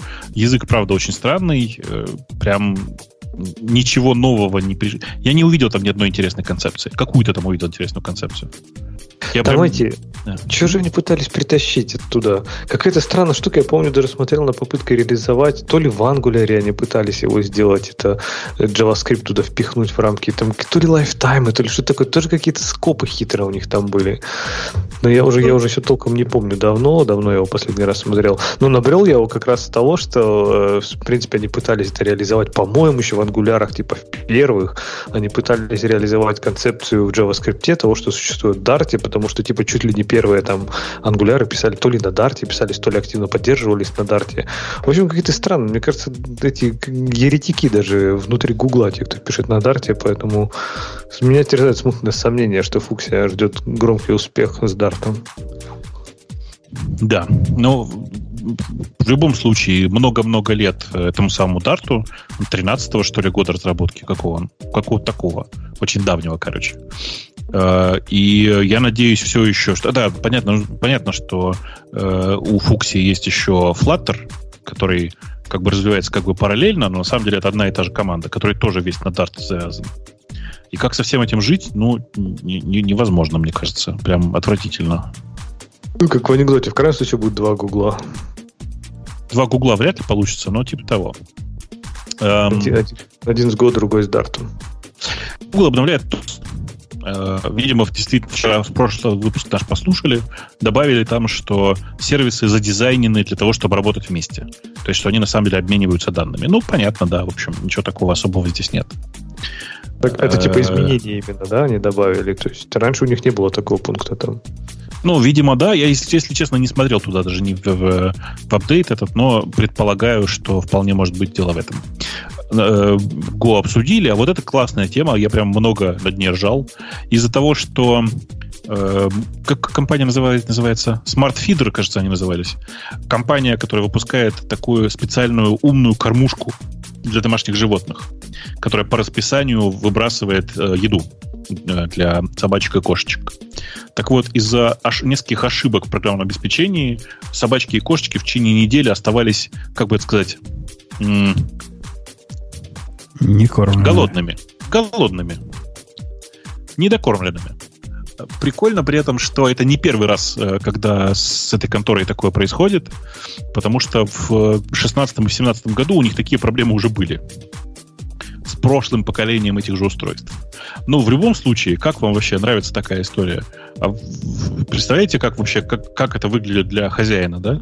В течение недели кошечка, которую должны были кормить днем, оказывалось, оказывается, что она ни, нифига не кормленная была. А как это вообще можно было допустить? То есть кошечка ведь орать, наверное, будет. Я не знаю, как кошечка, но собачка будет с ума сходить. И кошечка, и собачка будут возмущаться. Ну, ты представь себе, ты приходишь домой, а кошечка, собачка как-то, ну, орет. И ты думаешь, что-то она орет-то, может, она погулять хочет? Потому что покормлена-то она по-любому уже ее автоматическая эта штука же накормила. А, ну, наша собачка конкретно показывает, что она имеет в виду. Миску там принесет свою, как-то практически говорит, дай, дай жрать. А ты, а ты и говоришь, тебе вредно много есть, понимаешь? Диет, ну, потом смотришь, худеет как-то. Наверняка что За неделю не, не похудеет. Вряд ли, если, неделю, думаю, не похудеет. Если голодом ее морить неделю, э, ну, трудно не заметить. Если ты куда-то уехал, например, да, а потом приехал через неделю, то такое, такое может случиться, что не замечал все это время. Ну, короче, в общем, я не, не очень понимаю, насколько люди невнимательны в такой ситуации. Я думаю, что я бы заметил. В любом случае, э, говорят, что все починилось, но э, ну, это же страшно. Мне кажется, что все-таки если вы заводите домашнее животное, то кормить его нужно самостоятельно. Эм. А что там еще было интересного? Кто-нибудь видит еще новости? А то я случайно закрыл. Пускай фонд СПО да. планирует запустить новую платформу совместной разработки и хостинга кода. Фонд свободного ПО это FSF, чтобы вы понимали. СПО. Тебе сказали СПО, значит СПО надо говорить. Ну, ну, Free Software Foundation, да, я понимаю. А, ну, здорово, что, как бы мало же у них этой саванны. Давайте еще что-нибудь запустим. Ну, саванна это хостинг, насколько я понимаю, правильно? А, ну, не, а здесь что будет? А здесь речь идет о... Они рассматривают там Giteu, по гору какой-то Source Hut в виде кандидатов. То есть какой-то GitHub э, заменитель. Я так Но... понимаю.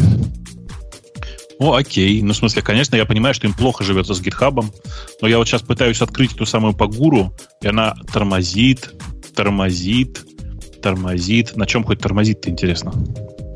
Короче, это ужасно, конечно. Пагура mm. это федоровский этот проект. Наверняка на чем-то православном, если тормозит. Да, на питоне. О, ну, конечно, ему положено тормозить.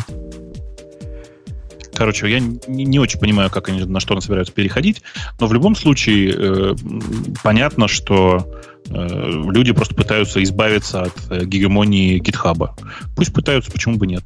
А я, кстати, видел с такой наезд стороны. Вы мне скажите, это нормальный наезд или нет? На, на GitLab. На GitLab есть, конечно, что наезжать, но статья была о том, что GitLab, значит, позволяет себе совершенно дикое.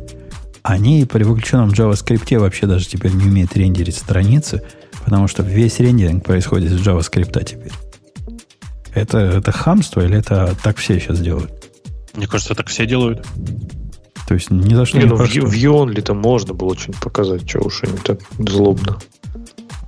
Ну вот, и, насколько я понимаю, они, в смысле, сервер сайта возвращают какое-то совсем уж пустое нечто, в котором view и там рендер в этом месте. И все это рендерится потом со стороны JavaScript. Ну, это обычная история. Что такого?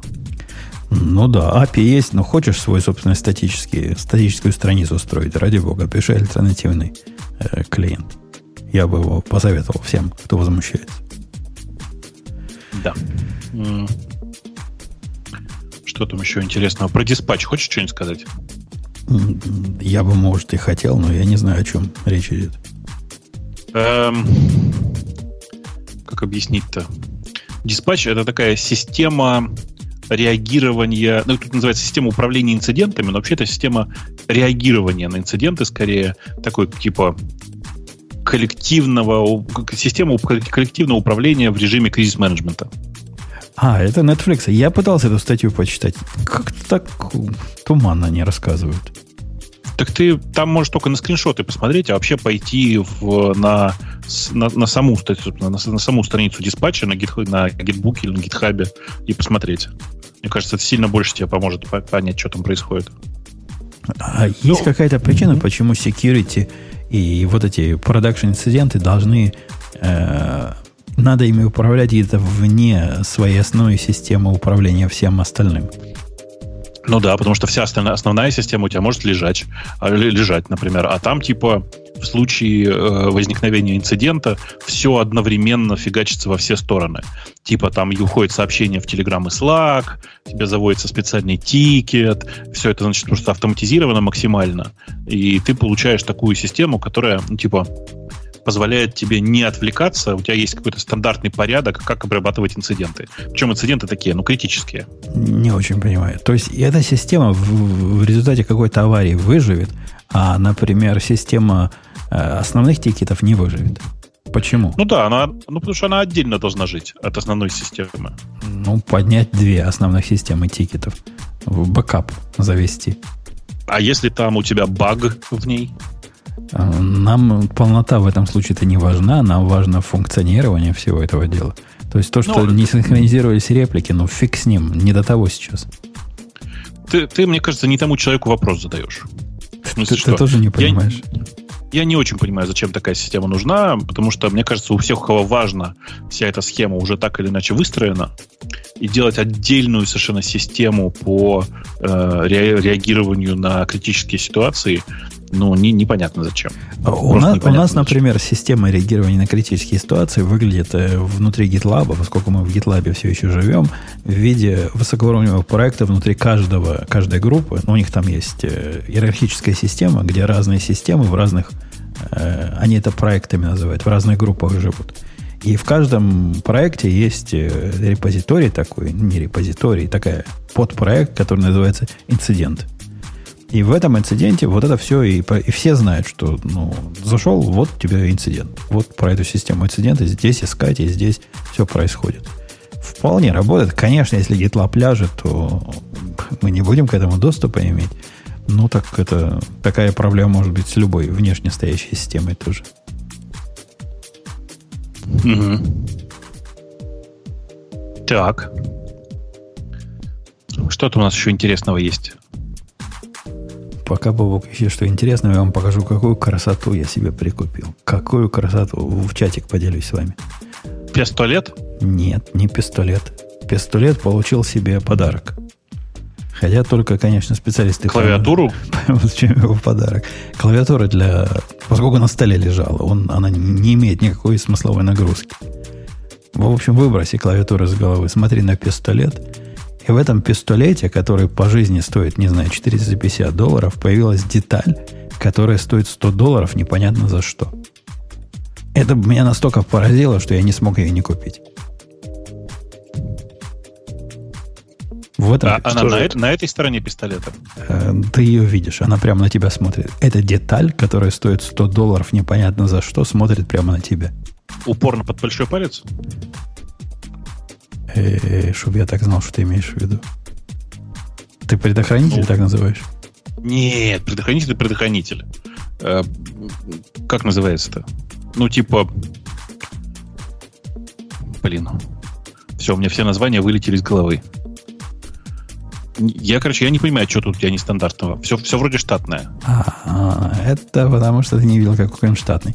Вот этот весь пластиковый низ, вот эта ручка его, фрейм. Вот этот так. фрейм стоит 100 долларов, потому что он особо агрессивный, особо абразивный, особенно ухватистый. При этом это кусок пластика просто. Без всего. Просто кусок пластика вылитый. Как кусок пластика может стоить 100 долларов, я не понимаю. Но, но это стоит. особый пластик. Особо шероховатый пластик. Да, это есть такая компания, Грейви период передает, Грей Ганс называется.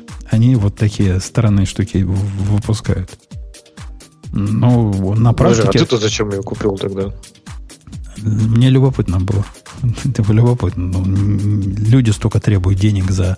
Этот фрейм по жизни стоит 30 долларов. То есть, если покупать на замену, а у них стоит там в 3,5 раза дороже. Мне хотелось понять, почему. Ну, в принципе, он, конечно, такой ухватистый, приятный, эргономичный, но 100 долларов не стоит. Тем не менее, мой пистолет получил себе такой подарок. Ему можно, он, он бедный, цел, целыми днями в кобуре сидит, ему там грустно. Это вот этот, который носимый как раз. Ну, пусть порадуется. Да. Что там еще? А, вот, ты видел в гитхабе, как в эм, режиме ревью, э, при, при, типа в ревью кода теперь можно несколько строк выделять? Я никогда не пробовал, но видел эту статью, да. Подожди, выделять, выделять можно было. Сейчас можно предлагать правки в эти. То есть раньше же да, было, да, да. Ты, ты, ты, ты выделяешь кусок кода, причем ты, да, даже можно не обязательно строку, а куски какие-то. И типа говори, предлагаешь правки для этого куска конкретного. Ну, раньше, когда ты предлагал правки, были, было как бы про одну строчку. Про первую да, да, да, да, или, или перед первой, где-то там, в том районе. В принципе, и раньше было понятно, но теперь еще понятнее. А сейчас просто ты четко указываешь на что-то. Однострочная это была полная ерунда. Ну, кому нужны однострочные правки? То есть нафиг, чтобы опечатку поправить, да это ерунда. А здесь, мне кажется, реально прикольно. Ты можешь просто накидать примеры, ну, объяснить, что ты имеешь в виду. И там же еще круто вот эти правки, по крайней мере, если они интегрировали так же, как и однострочные правки, ты, по-моему, как автор можешь их принять. Ты можешь сказать, да, да, да типа, там... окей, да, и забрать их к себе в код. Там прям, прям появляется кнопка Commit Suggestion, прям вот прям на месте. Прямо in place ты можешь прям принять этот, это, эти изменения. Нет, вообще очень классно сделали в этом смысле. И я, ну, много раз говорил, мне прям нравится сейчас интерфейс э, код-ревью внутри GitHub. Прям он прям приятный. Не знаю, как вам, мне прям нравится.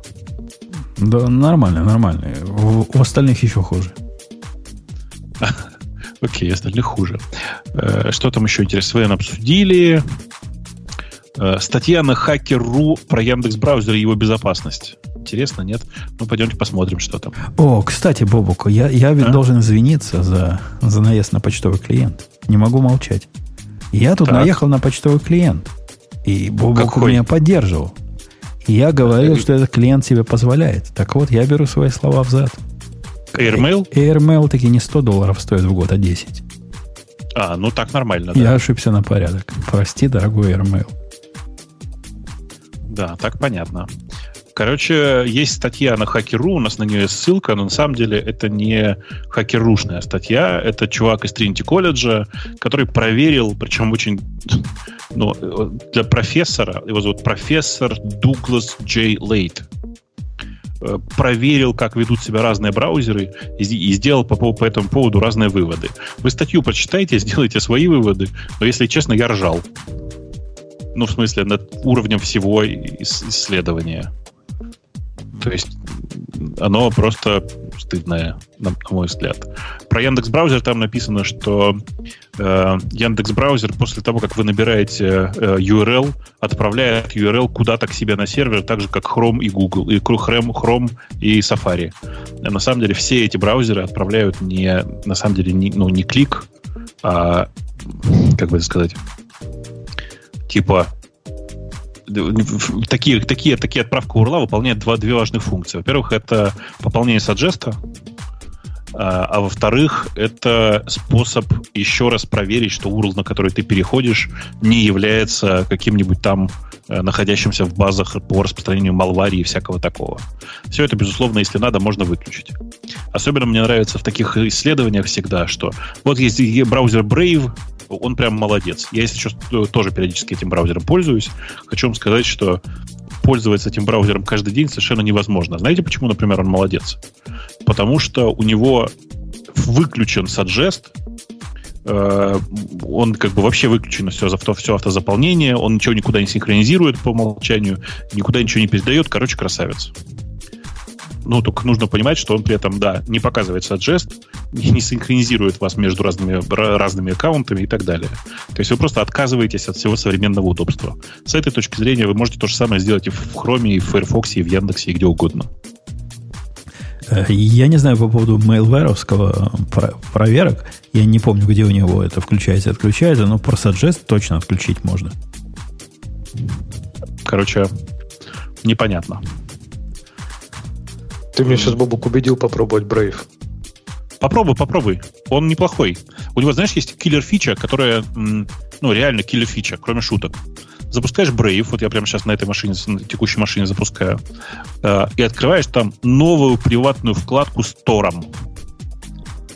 И у тебя да, вот я, кстати, я, кстати, поэтому именно за этот взгляд и зацепился, что типа приватный, э, приватная сессия, которая запускает сессию Тора, это прям умно и круто. Это, это хорошо. Я все надеялся, что Firefox это встроит, потому что разговоры были. Про то, что Firefox будет делать э, приватную вкладку через, через Tor. Но почему-то до сих пор не сделал. Не знаю почему. смысле, я думаю, потому что они пилят же сейчас свой VPN, они скажут, что типа это Тором, но у нас же есть VPN, вот только заплатите 5 баксов, и будет у вас все через наш VPN ходить безопасно. Ну, возможно, возможно.